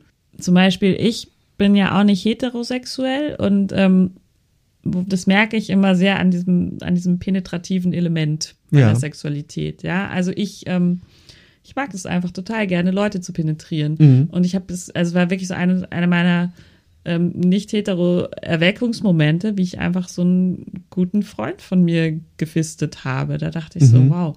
Und dann, dann habe ich da voll viel drüber nachgedacht. Warum war das für dich ein Erweckungsmoment, dass du nicht hetero bist? Oder hast du gedacht, also ist es ja eigentlich nicht, vielleicht nicht heteronormativ? Genau, genau, ja. Aber also, weil ich mir dachte, ich, ich kann das gar nicht so richtig erklären. Aber da Mhm. habe ich verstanden, was, was, was gut ist daran, Leute zu penetrieren. So. Macht das Sinn? Also, verstehst du so, dass, Ja. dass das so, und dann denke ich mir so, ja, genau, das bin ich jetzt besser als irgendwie der Typ, der sagt so, ich, ich, ich lasse mich nicht in den Arsch ficken, weil ich bin nicht schwul. Mhm. So. Ja, bist besser. Ich bin schon auf jeden Fall besser. Nee, also bist auf jeden Fall besser. Ähm, wo- worüber ich mir gerade so kurz Gedanken gemacht habe, ist so, mh, ich finde ja auch, ich finde ja auch interessant, wie über Sexualität gesprochen wird, weil wir ja vorher schon gesprochen haben. Und ähm, so weibliche Sexualität, finde ich, wird schon in den Medien di- divers diskutiert. ja, So, diverser zumindest. und die oder diverser. Ich finde das Interessante ist und da denke ich mir auch manchmal so, boah Jungs, das ist halt auch echt irgendwie ein bisschen doof und tut mir leid vor. Also ich habe da manchmal so ein bisschen Mitleid, weil männliche Sexualität immer exakt genau gleich besprochen. ja. Exakt genau gleich. Und jeder Mann muss auch alles mögen und jeder Mann muss das mögen. So habe hab ich einmal irgendwo davon gehört, dass es Männer gibt, die zum Beispiel keine vaginale Penetration machen wollen. Das muss es doch irgendwie geben. ja also. Heterosexuelle. Oder denen das nicht so gut gefällt, vielleicht. Die haben dann Erektionsprobleme. Zum Beispiel. Vielleicht. Ja, oder das halt einfach so, das, oder die halt quasi durch andere Sachen quasi irgendwie erregt werden äh, am, am Akt. Ähm, und dann wird immer dann quasi, dann wird über Fetische gesprochen. Die haben Männer haben so kranke Fetische, was und keine Ahnung. Und dann äh, und äh, was, die mögen Füße und äh, was, das mögen die und bla und keine Ahnung. Ähm, und das wird dann auch immer so super weird besprochen. Also, dann denke ich mir so, ich würde ja als heterosexueller Mann niemals sagen, öffentlich sagen, ja, ich stehe zum Beispiel da und da drauf. Ja, Ich finde voll super, wenn äh, mich eine Frau fistet. ja, genau. So könntest du niemals sagen, weil da wird, also ganz ehrlich, wenn du Bock auf Schlagzeilen hättest als Prominenter und du das sagen würdest, let's go. In der, hier, Kusavasch hat vor einer Weile gesagt, man kann ihn, keine Wertung, ähm, Kusavasch hat letztens irgendwie gesagt, so ja, ein, ein Frauenfuß in Größe XY ist schon was Tolles. Ey, das ist der Running Gag in der, in der, in der Hip-Hop-Community oder in der Deutsch-Rap-Community. Und am Anfang war ich auch so, ha, ha, ha, und dann habe ich mir gedacht, Moment mal, wofür verarsche ich gerade diesen Mann? Dafür, dass er homophobe Lines äh, irgendwie äh, im Jahr 2018 noch witzig fand oder gemacht hat? Oder, oder lache ich gerade über den, weil der eine Sexualpraktik oder einen Teil von Sexualität gut findet, ähm, der nicht, ähm, das wird sowieso quasi in jedem Porno so verkauft. Und das finde ich halt so absurd, ne? Also er wird quasi dafür wird er wird wird er von allen Leuten ausgelacht und da denke ich mir so, boah, männliche Sexualität ist halt schon auch echt irgendwie Stressig, ja. fragile. Ja, und auch so, du musst immer performen, du musst immer performen.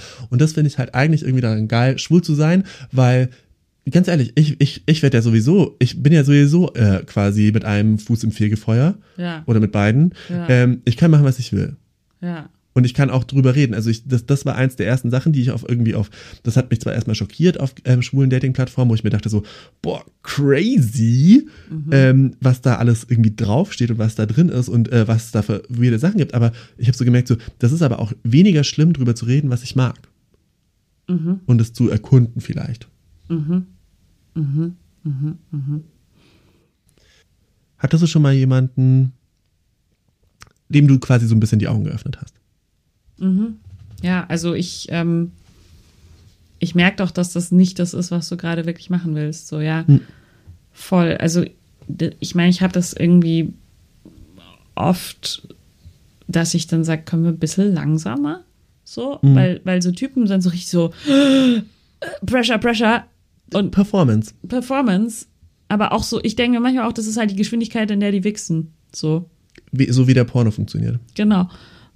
Und allein zu sagen, bitte langsam oder bitte Pause oder bitte kannst du mal da sein, ich möchte bitte mit dir atmen. so. Ja, kannst du mal da sein. Genau. Ja. Finde ich einen guten Satz, ja. Bringt aber viele Leute sehr aus dem Konzept. Also, wo ich wirklich das Gefühl habe, so, okay, wir haben jetzt viereinhalb Minuten Missionarstellung. Schwieriges Wort auch übrigens, ne? Missionarstellung. Ähm, und dann von hinten. Genau. Es ist so, es ist so, es ist einfach wirklich eine Performance, wenn du denkst so, mhm, mhm, mhm. und es ist auch nicht immer schlecht, ne? Also, Nö. Also kann manchmal kann man sich da auch so ein bisschen rein Genau. entspannen, weil Ja. man weiß, so, jetzt Ja. wechseln wir ja. die Stellung. Ähm, also wenn es halt nicht intim ist, ist Mhm. es okay. So, also ich meine, es gibt ja auch Sportficken, wo man sich danach denkt, ja, das war jetzt, war jetzt nett. Aber wenn ich, also in Beziehungen finde ich es halt schlimm. So, wenn ich der Person gerne nah sein möchte und sie kann das irgendwie nicht so richtig. Ich habe auch so, ich habe nochmal so überlegt, wo war ich zuletzt intim, wenn ich mit jemandem intim war. und ähm, ich glaube, bei mir ist der Magic Trick, also wenn man jemanden so ein bisschen nur so kurz datet, so ähm, in anderen Ländern oder wenn ich dann weiß, ich bin dann ganz schnell wieder weg oder die andere Person ist ganz schnell wieder Ja. weg, dass man dann so richtig so all in, so alles raushauen. Ja. So. Das finde ich auch so schön, weil man weiß, es ist total begrenzt. Also es besteht nicht die Gefahr, dass es dann tatsächlich intim, aka eine Beziehung werden könnte. So. Und für diese, keine Ahnung, zwei, drei Nächte gibt man dann so alles. So, das stimmt, ja. ja. Also ich hatte auch mal so mit einem ja, Bekannten, im Endeffekt, mit dem habe ich irgendwie Ewigkeiten geschrieben. Und dann war der irgendwie aus Amerika da und ähm, ich habe den besucht. Hier, der hat dann hier ein Auslandssemester gemacht und dann war aber klar, so ja, in so und so vielen Wochen geht er dann wieder. Und dann war ich da. Und ähm, das war noch nicht mal toller Sex, so im Endeffekt, ne? Also, wo man irgendwie so denkt, so, boah, pff, äh, körperliche, dies, das. aber ich habe halt echt geheult. Und ich habe zu dem gesagt so, ich finde, also ich verstehe das gerade nicht, warum ich und das also nicht vor und ich heule selten vor positiven Gefühlen, aber das war so, habe ich zu dem, also ich habe geheult, weil ich zu ihm gesagt habe, ich möchte einfach, dass du glücklich bist. Das war mir total, so in diesem Moment war mir das so super wichtig. So, ich möchte einfach, dass du glücklich wirst. Und ich habe also richtig angefangen zu sagen, so, das ist so schön äh. Und ähm, das war super intim. In dem Moment. Weil jetzt, wenn ich so daran zurückdenke, ist so, nee, es war eigentlich schon super intim, aber jetzt so im, in, im Nachhinein denke ich mir so ein bisschen so, so die, da hatte ich auch so ein Bild von der Person, das ich irgendwie aufgebaut habe, bla bla bla, der von mir. Na, vielleicht, vielleicht ist das jetzt auch wiederum mein Mechanismus, den ich äh, quasi mir selber, dass ich mir das selber nicht zu nah ranlassen will, retrospektiv und das so ein bisschen von mir wegpushen. Das kann natürlich auch sein. Vielleicht fand ich es einfach, es war einfach wahrscheinlich einfach super intim und schön. In dem Moment. Ja. Und ist es dadurch, dass du das jetzt erzählst, ist es dadurch schon weniger intim? Nö. Nö. Das ist ja, also finde ich überhaupt nicht. Ich finde nicht, dass Teilen von Intimität Intimität kleiner macht. Es ist nicht, ich finde es nicht weniger intim, dadurch, dass nu- nur du und ich das jetzt hören oder ob alle, die das hören, hören. Ich finde, intim ist der Moment und ähm, quasi wie ich diesen Moment empfinde. Und was ich in diesem Moment empfunden habe, ähm, jetzt widerspreche ich mir natürlich ein bisschen, merke ich selber, aber was ich in diesem Moment empfunden habe, war ja da. So, Ja. und das hat sich intim angefühlt. Also intim ist ja, das ist das, was ich auch irgendwie meinte. So, das ist ja oft so ein Gefühl, so ein Zeitpunkt, oder das kann auch von mir aus gestretched sein, aber das ist ein Gefühl. Und wenn das in dem Moment da ist, dann geht es auch nicht weg, auch wenn ich danach 120 Leuten davon erzähle. Finde ich. Also für mich auf jeden Fall. Findest du? Also findest du, dass Intimität eventuell kleiner wird, wenn du sie teilst? Ich glaube schon, ich bin, also ich kann Sachen vor mir selber so zerreden. So. Und dann, Kann ich auch sehr gut. ja, Ja. Wie man gerade übrigens gemerkt hat, live.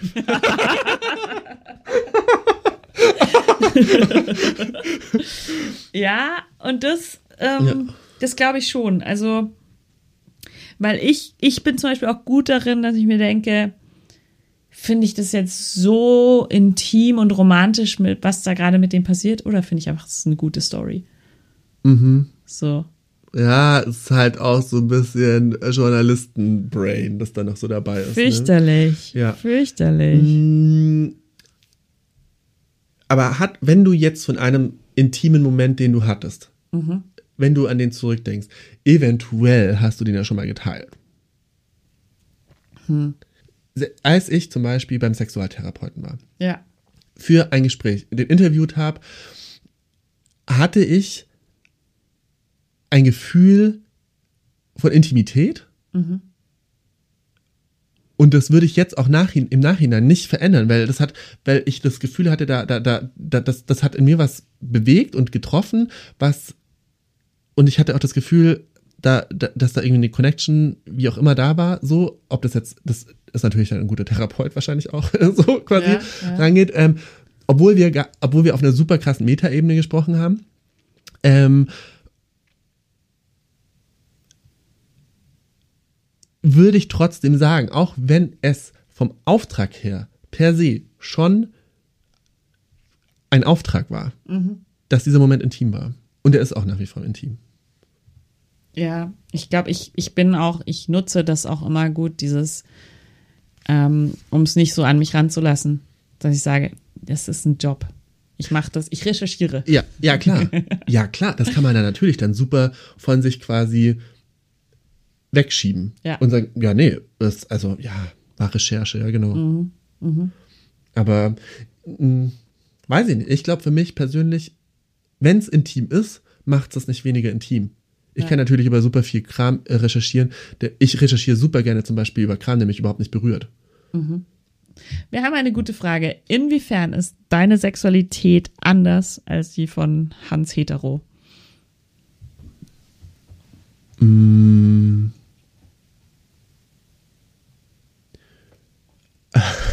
also Hans Hetero, fragt mich gerne mal, Mensch, bei euch Schwulen, da bin ich schon neidisch drauf, ist so einfach, funktioniert so gut, bla bla bla.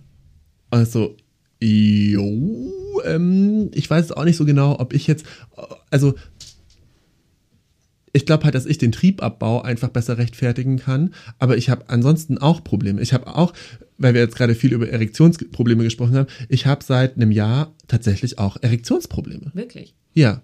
Ähm, also, und der fängt an, wenn ich mir einen Gummi drüber ziehe, merke ich so, ja, blöd. Und ich hasse dieses Argument.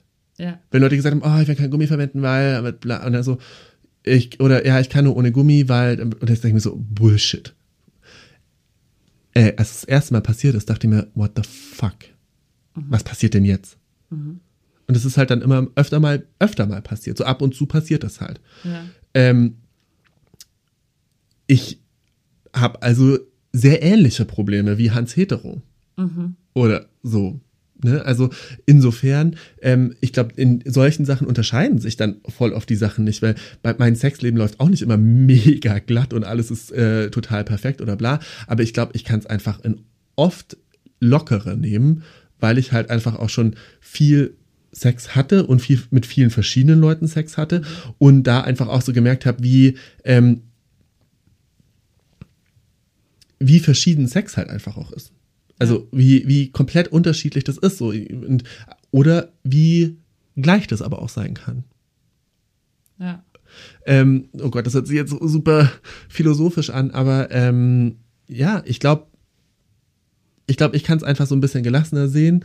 Ähm, wenn ich jetzt darüber rede, natürlich habe ich auch meine Momente, wo ich da sitze und mir denke so, oh Gott, oh Gott, oh Gott, aber ich glaube, ähm, dass ich mir nicht so einen Druck mache, ähm, eine bestimmte, eine, eine bestimmte Performance hinlegen zu müssen, wie Hans Ja. Hetero.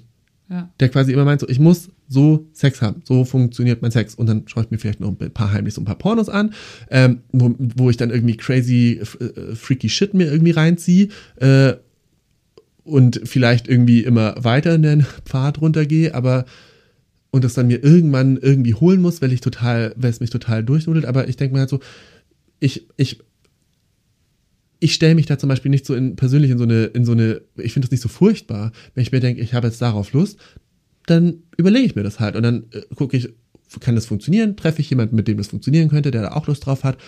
Mache ich das halt, probiere ich das aus? Hat es mir gefallen? Ja? Will ich es nochmal machen? Weiß ich nicht. So. Also ich glaube, ich kann da irgendwie so ein bisschen dadurch, dass ich halt so per se mich mit meiner Sexualität gezwungenermaßen viel mehr beschäftigen musste, dadurch, dass ich einfach mit, äh, was weiß ich, wann gecheckt habe, so, äh, ich will ja gar nicht mit Frauen schlafen. Also ich will diese, diese vorgegebene Sexualität, die quasi äh, zu erfüllen ist, will ich gar, ich will die nicht und ich kann sie nicht und ich kann, also, es, also, ich, also ich kann sie vor allem nicht, habe, war dann der Anfang und dann irgendwann habe ich gesagt, ich will sie auch nicht. Ähm, habe ich mich also gezwungenermaßen sehr viel mit meiner Sexualität und was ich will beschäftigen müssen. Und ich glaube, das ist ein großer Knackpunkt, was ich will. Weil, dass ich, weiß ich auch oft nicht, aber ich glaube, ich kann da entspannter drüber nachdenken, was ich will. Und wenn ich es will, dann kann ich es mir auch besser überlegen, ob ich es mache oder nicht. Würdest du sagen, ähm, wenn man mit mehr Leuten geschlafen hat, dann ist es beliebiger und vielleicht auch deswegen weniger intim? Nö, Nee. Nö, gar nicht. Finde ich gar nicht. Ähm, ich finde, ähm, ja, klar, also das Ding ist, ich habe auch Leute vergessen. Es gibt, Mhm. ich habe irgendwann probiert, so nochmal über Leute nachzudenken und es ist total, so total absurd, dass man so in so manchen random Situationen fällt einem dann so, so ein Date. Also, Stimmt. ach, ich habe mich ja gefickt. Art. ah, ja, ja, ja, ja, genau. Ach, in, oh mein Gott, in der Wohnung, in der ich zur Zwischenmiete war. Mm, So, darf der niemals, oder XY niemals wissen. Oh, scheiße. Ja, jetzt der hört niemals ähm, so, selbst jetzt im Moment ist mir gerade was eingefallen. Mhm. Weil ich gerade über so eine Dings, wo ich quasi auf einer Couch gepennt habe und dann War es so, wieder. ach, boom, ist ja auch was gelaufen so. Ähm, ähm, also von dem her ist es natürlich auf der einen Seite auf einer gewissen Art und Weise beliebig, So, aber ich erinnere mich ja auch nicht an jedes Mal, an dem ich mit meinem langjährigen Partner geb gebumst habe, so. Ja. An jeden Sex. Ja, ja. So, der fällt mir vielleicht auch irgendwann später wieder ein. Ähm, war das intimer? Oft, klar. So, weil wir uns einfach, weil wir eine andere Art von zwischenmenschlicher Nähe hatten. Aber ich fand nichts weniger intim als den Moment, als ich gecheckt habe, dass der mich nicht mehr liebt, mir was vorspielt und ich, wir trotzdem Sex hatten. Und ich mir dachte so, boah, gar nicht da. Also ich hatte den intimsten, aber auch den unintimsten Sex mit meinem Ex-Partner zum Beispiel Ja, ja. weil es einfach dann so eisig und kalt und weg war. Aber ich hatte auch schon super unintimen Sex mit äh, Fremden, von denen ich den Namen nicht mehr, nie, wahrscheinlich auch nie wusste. Ähm, aber ich hatte auch quasi super, super intimen Sex mit Leuten, von denen ich den Namen nicht mehr weiß. Also, das, ich finde, das, das ist alles, das ist immer so eine Momentaufnahme und ich finde es schwierig, da zu generalisieren. Ich denke mir auch gerade, ich finde es schwierig, ähm, so Parameter festzumachen, okay, wenn ich das, wenn das und das und das ist, dann ist es intimer Sex. Das finde ich total, also das auch genau wie so ein Orgasmus nicht so richtig erzwingen lässt. Oder vielleicht auch gerade dadurch weggeht. So. Intimität kann man nicht erzwingen, kann man nicht planen. Das ist was, was, das ist halt wahrscheinlich was wie, keine Ahnung, Liebe. Oder eine Erektion. Oder eine Erektion. die, ja, aber die, die kann man in seinen jungen Jahren, glaube ich, besser. Oder kann man sich mehr drauf verlassen. Ähm, ja, keine Ahnung. Aber mh, was ich mir gerade, findest du, dass ähm, Intimität und Körperlichkeit einhergeht? Ja, kann. Nicht Kann, immer. ja, ja, genau. Ich meine, wir führen auch intime Gespräche, wo wir nicht körperlich sind miteinander. Also, oder, oder in Freundschaften. Ich finde, ganz oft funktioniert Intimität auch nur, weil man das körperlich irgendwie weglässt.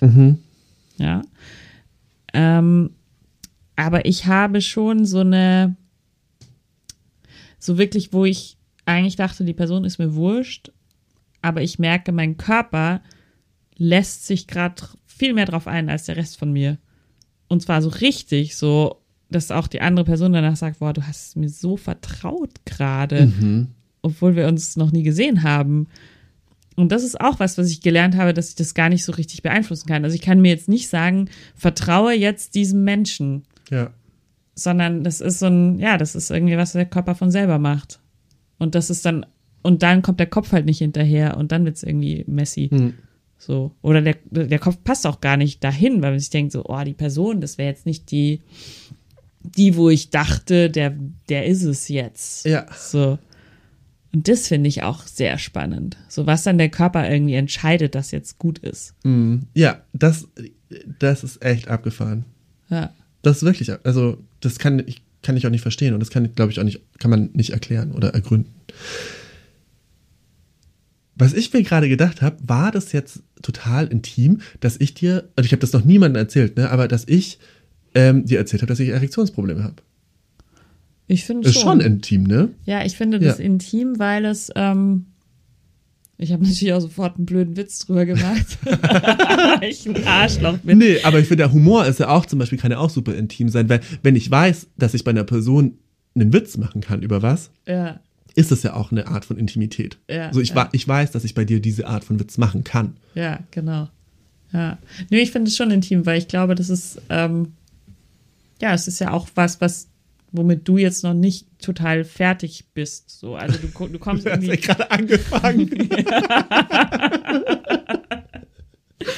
Ich meine, ich könnte da jetzt mich sofort auch so sexualberaterisch draufwerfen, so. Wo, wo ich gerade, ich, ich habe gerade überlegt, frage ich da jetzt rein? ja, mach doch. Okay. Ähm, was mich interessieren würde, es passiert ja in dem Moment, wo du das Kondom überziehst. Also wo, wo so ein. Nicht in dem Moment, erst so ein bisschen danach. Okay, also du ziehst das Kondom Ja. drüber und da ist noch gut, Ja, aber dann bevor es irgendwie in Richtung Penetration Ja. geht, ist dein Penis so, nee. ähm, das ganz oft ist auch so, dass es da eigentlich noch geht. Ja? Also, dass ich da doch quasi so, so fix mache. So. Ja? Ja. Also nein, so ist es nicht, aber ähm, das ist halt, äh, ja, dass ich da halt gucke, dass ich reinkomme. Ja. Und dann denke ich so, alles gut. Und dann merke ich so, Ciao. hoppla, wenn ich jetzt rausrutsche, komme ich nicht mehr rein. Ja. Ja. Ähm, dann habe ich überlegt, ist vielleicht das Kondom zu eng? Ähm, oder das war alles, was ich überlegt habe. Für mich klingt es so, als würde sie so deinen Penis fragen, so was mache ich hier eigentlich gerade? Ähm, tatsächlich, das fand ich auch interessant. Also, das ist ja nicht so, als würde es jedes Mal passieren. Ne? Also, Okay. und, und vor allem, also, das ist, seit ich das habe, im Endeffekt, ist einfach auch Corona-bedingt zum Beispiel. Oder an Ja. sich, an sich ist mein Sexualverhalten da einfach auch viel weniger geworden. So. Ja. Weil ich einfach echt oft einfach dann auch mal keinen Bock habe. Ja. So. Und ähm, das ist auch, es ist auch, Intimität kann auch anstrengend, Intimität erzeugen kann auch anstrengend sein. Also. Intimität zulassen kann auch anstrengend sein. Ich glaube, wenn wir jetzt fertig sind mit Reden zum Beispiel, bin ich auch gut, merke ich so, dass ich viel quasi gegeben habe, äh, geistig, weil ich glaube, inti intim sein ist auch anstrengend. Also kostet Mega. auch Energie. Und ähm, das deswegen ist, glaube ich, auch so ein Punkt, weil ich immer so das Gefühl habe, als müsste ich mit meiner Energie äh, besser haushalten, so, ähm, dass ich weniger Sex habe. Und we- weniger random viel Sex so. Und mir halt denk so, jo, pff, brauch ich jetzt irgendwie nicht. Ähm, und es ist jetzt auch noch nicht 18.000 Mal passiert oder so, aber ich habe das schon so ein paar Mal gemerkt, so,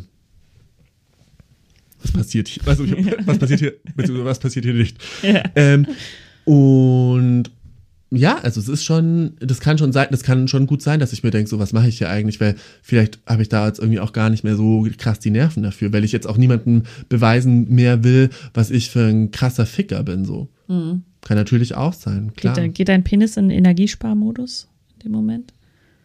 Vielleicht snoosen. ja, ich keine Ahnung, ob der in Energiesparmodus geht. Ähm, vielleicht oder vielleicht ist es einfach so, dass ich meinem Penis nicht mehr so viel vorspielen kann wie früher. Das finde ich aber schön. Also Ja. der Penis ist die Die Antenne, Antenne des des Herzens. Herzens. Das ist, es ist doch so, oder? Muss jetzt halt doch immer passiv sein. Ist das wirklich so dieses Top und Bottom? Gibt's viel, ja. Ich bin beides zum Beispiel. Also, Ja. ähm, ich habe auch super spät die Freuden des äh, Passivseins erfahren, ähm, weil ich einfach, also, also es gibt den Mythos der Eisenproperze. Ja, bitte was? Das war so, ähm, so Mhm. anspannt, dass da gar nichts passieren kann und dann tut's ja natürlich weh. Klar. Weil der Trick ist ja quasi entspannt zu sein und auch da ist zum Beispiel, ey, ganz ehrlich, wie ich über Sexualität und quasi Sexualhygiene quasi äh, äh, recherchiert habe, damit ich verstehe, wie das funktioniert. Also, das sagt einem ja niemand. Sowieso anal duschen gehen und sowas. Zum Beispiel, genau. Ja. Also, oder auch, ähm, ja, ist vielleicht jetzt nicht ganz so dumm, ähm, das da mm, ein Dildo vielleicht vorher zu verwenden, dass du einfach entspannter wirst oder das mal zu probieren oder ähm, oder dass du nicht die ganze Zeit quasi äh, nach reinziehst, sondern vielleicht einfach locker lässt oder sogar ein bisschen Druck gibst, so dass es sich entspannt, der, äh, der Schließmuskel. Das erklärt einem ja niemand. Und das ist das, was ich vorher meinte mit, wir reden so viel über Sex, aber wir reden so wenig über Sex, weil ähm, so, das ist ja wirklich so basic. Ja. Und es, ich ich kam mir so oft vor, dass ich mir dachte so, oh, da muss ich mir jetzt irgendwie was, da muss ich jetzt irgendwie quasi dieses mystische äh, Ritual machen, von dem ich nicht verstehe, wie es geht, habe mir irgendwie 18 Liter Wasser da reingepumpt und äh, dachte mir dann, was passiert denn hier? Bis ich irgendwann verstanden habe, äh, falsche Technik. Ja. ja. Und dafür musste ich echt auch einfach ein paar Jährchen alt werden. So. Und dann dachte ich mir, boah, wie nervig ist das? Wie nervig, dass man das dann quasi, dass man nicht so eine richtige Aufklärung hat, hey, pass auf, so funktioniert Analverkehr gut, so funktioniert quasi, ähm, so, das könntest du dafür tun, wenn es dir taugt, wenn es dir nicht taugt, mach's nicht. Äh, wenn du bestimmte andere Praktiken magst, hey, überleg es dir doch mal so oder keine Ahnung. Also, das ist halt so, was auch zum Beispiel halt im Sexualkundeunterricht bei mir niemals stattgefunden, niemals, niemals, niemals stattgefunden hat. Ähm, und was ich auch immer noch anprangere, äh, aber es irgendwie auch komisch wäre, wenn mein ekliger Lehrer damals das erklärt hätte, wahrscheinlich. Aber einfach so, äh, keine Ahnung, ich weiß auch gar nicht, was ich da verlangen würde, aber ähm, wir sind jetzt irgendwie gekommen von Top und Bottom, ne? Und passiv sein und aktiv sein. Ja, es hat bei mir halt echt lange gedauert, bis ich da an den Punkt gekommen bin, dass ich mir sagen konnte, so, ähm, oder bis ich so entspannt war, dass ich das wirklich so mit mir probiert habe. Weil ich halt davor dachte so, aua, das tut weh, ich habe mich irgendwie einmal ficken lassen. Ähm, und ich dachte so, drei Tage lang, ja, leck mich am Eimer. Also das war nicht schön, so, weil ich dann lange was davon hatte, aber einfach auch, weil der Typ halt auch so nicht das Einfühlungsvermögen hatte. Und dann dachte ich ja ganz lange so, boah, das ist irgendwie nichts. Und irgendwann habe ich dann schon so gemerkt, so, ah ja, macht irgendwie doch Spaß. Und ähm,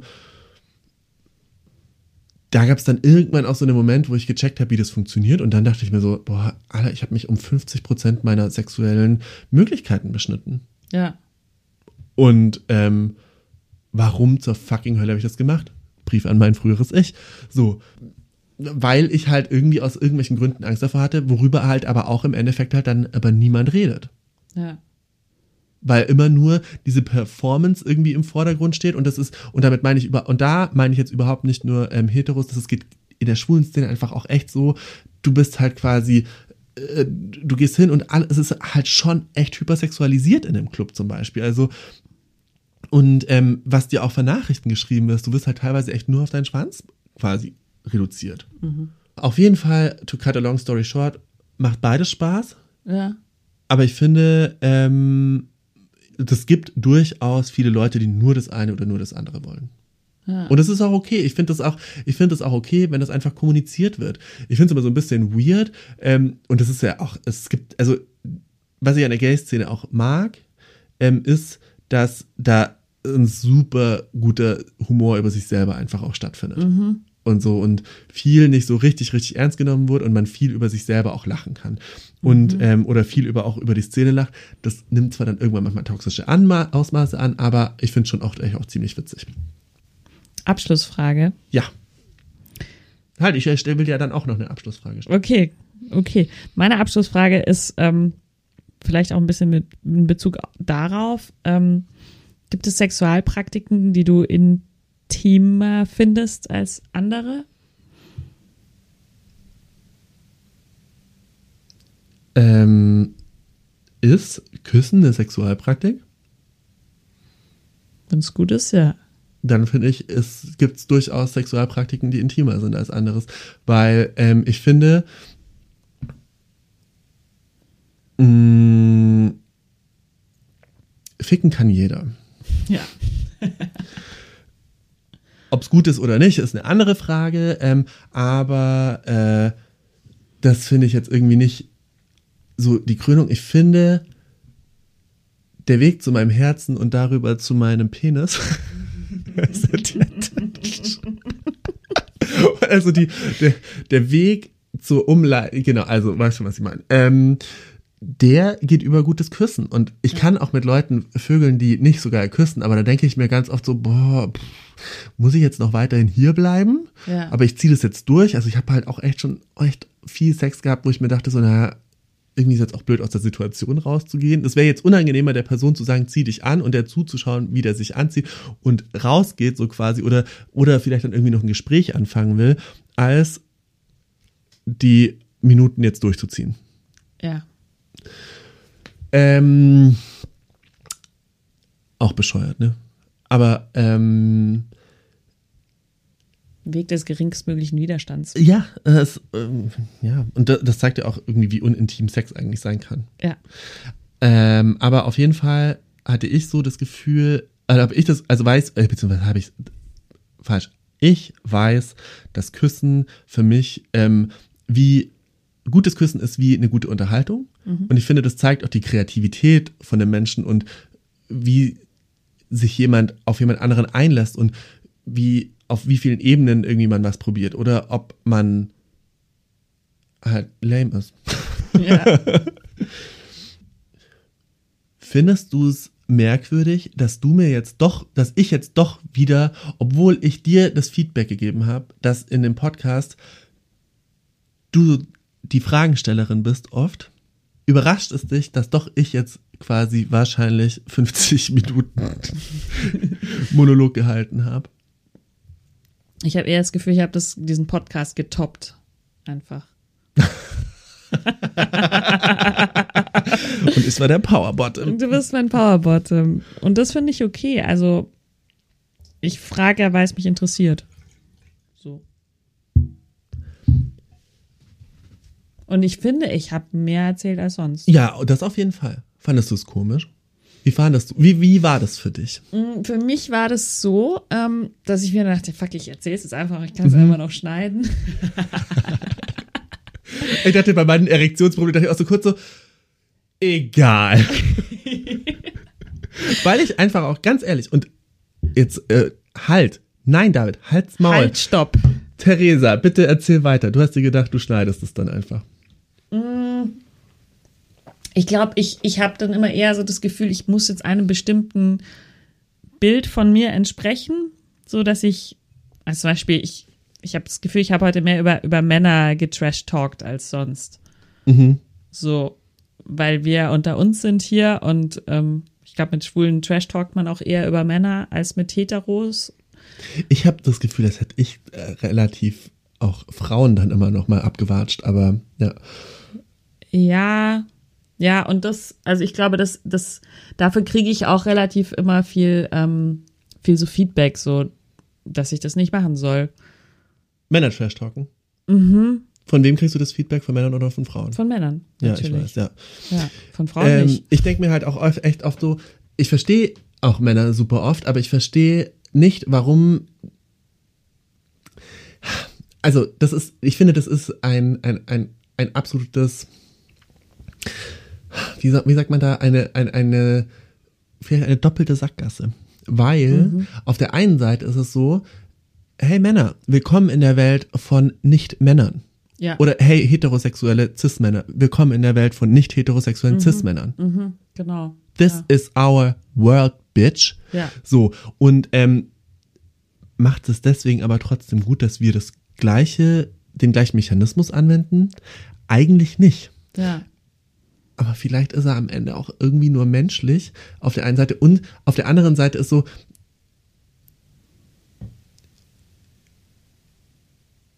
ich weiß es nicht, vielleicht muss man einfach, müssen einfach Männer auch ein bisschen lernen, auch einfach mal Sachen auszuhalten. Weil austeilen können sie auch immer sehr gut.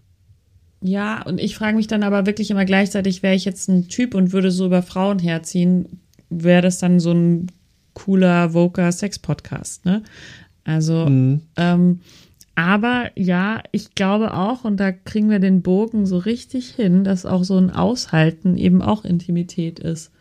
Und ich, weißt du, ich, ich mag mich ja auch selber in dem Moment nicht, wo ich sage, ja, die Männer, die wollen immer äh, ficken und dann doch Beziehung, so, also, ähm, also ich, das, damit stelle ich mich ja auch nicht irgendwie toller und schlauer dar, als ich bin, glaube ich, so, also, und das ist aber vielleicht auch in Ordnung, Ist ja, ist ja auch wieder eine Momentaufnahme, ne? genau. So, und vielleicht ist es dann, vielleicht denkst du in zehn Jahren auch schon wieder komplett anders drüber. Nächste Aber Woche wahrscheinlich. bestimmt. Ähm, hm. Jetzt muss ich noch mal so eine leicht egozentrische Frage stellen. Ja. Findest du, dass ich über Frauen so geredet habe? Ähm, ja, du hast über Frauen im ähm, Zusammenhang mit Männern so geredet. Aber nicht über Frauen generell. Du hast halt gesagt, so Frauen sagen das und das über ihre Männer und das fandest du doof. Genau, das waren eigentlich immer so individuelle Frauen. Also das waren halt Sachen, die ich nur von Frauen hören konnte. Ja, aber Genau, generell, mhm, ja. wahrscheinlich halt auch, weil du nicht mit Frauen schläfst, hast, waren Frauen nicht das Zentrum dieser, des Trash-Talkens. Nö. Ich würde auch, ich glaube auch, dass ich, ich glaube auch ehrlich, dass ich, nie, ich weiß nicht, vielleicht- das kommt vielleicht im Schnitt dann raus, ob ich wirklich jemand getrasht Ich glaube nicht. Ich glaube, ich war einfach, ich war perfekt, glaube ich. Ja, du bist perfekt, David. Wir sind alle perfekt. Wir sind, Wir sind alle imperfekt alle und dadurch perfekt- sind wir ja. perfekt. wollte gerade sagen, wenn alle perfekt sind, ist auch keiner perfekt. Instagram Caption. Aber du bist mein, mein Dilf. Und jetzt gehen wir was essen. Yay, ich habe Hunger. Ich auch. Das war sehr schön, Theresa. David, vielen, vielen Dank, dass du mit uns über deine Erektionsprobleme gesprochen hast. Oh Gott, das wird einfach die Headline. Ich danke dir, dass du dir meine Erektionsprobleme angehört hast. Ich höre sie mir jetzt auch gern noch ein bisschen weiter an. Ich, äh, wir sind da noch nicht fertig, David. Also. Ich, ich auch nicht. ich habe das Gefühl, die werden mich noch ein bisschen begleiten. Aber gut. So, wir finden jetzt ein Ende. Danke, Theresa, dass ich da sein durfte. David, es war schön mit dir. Es war irgendwie so ein intensives Gespräch mit David, so wie das immer ist mit David. Und ich habe noch sehr, sehr viel darüber nachgedacht, ob ähm, Intimität weniger wird, wenn man drüber schreibt. Vielleicht nein, vielleicht teilt man sie einfach nur mit der Welt und somit mit euch. Ich hoffe, ihr hattet Spaß, uns zuzuhören und auch mit mir in dieser Rolle der mehr befragt werdenden. Ähm, lasst es mich gerne wissen, wie euch die heutige Folge gefallen hat. Ähm, gebt uns Likes und Sternchen auf iTunes, ähm, macht einen Screenshot, teilt die Folge in euren Insta-Stories, schreibt uns auch gerne eine E-Mail. Und wir freuen uns auf die nächste Folge mit Dr. Heike Melzer, die ähm, sehr ähm, eigene Ansichten hat zum Thema Sex und Digitalisierung.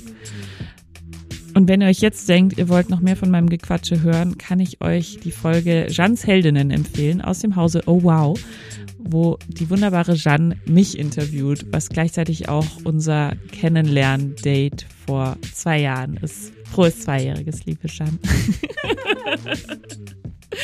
Wir danken äh, nochmal Lelo ähm, für das Sponsoring zur heutigen Folge und bis ganz bald.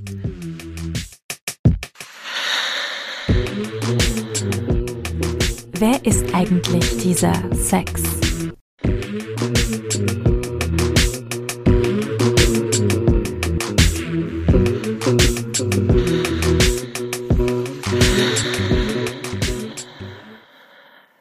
Dieser Podcast wurde präsentiert von Oh, wow.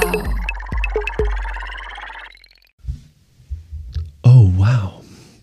Das kannst du es nochmal sagen. Oh. Also, oh, wow. so, stopp, oder?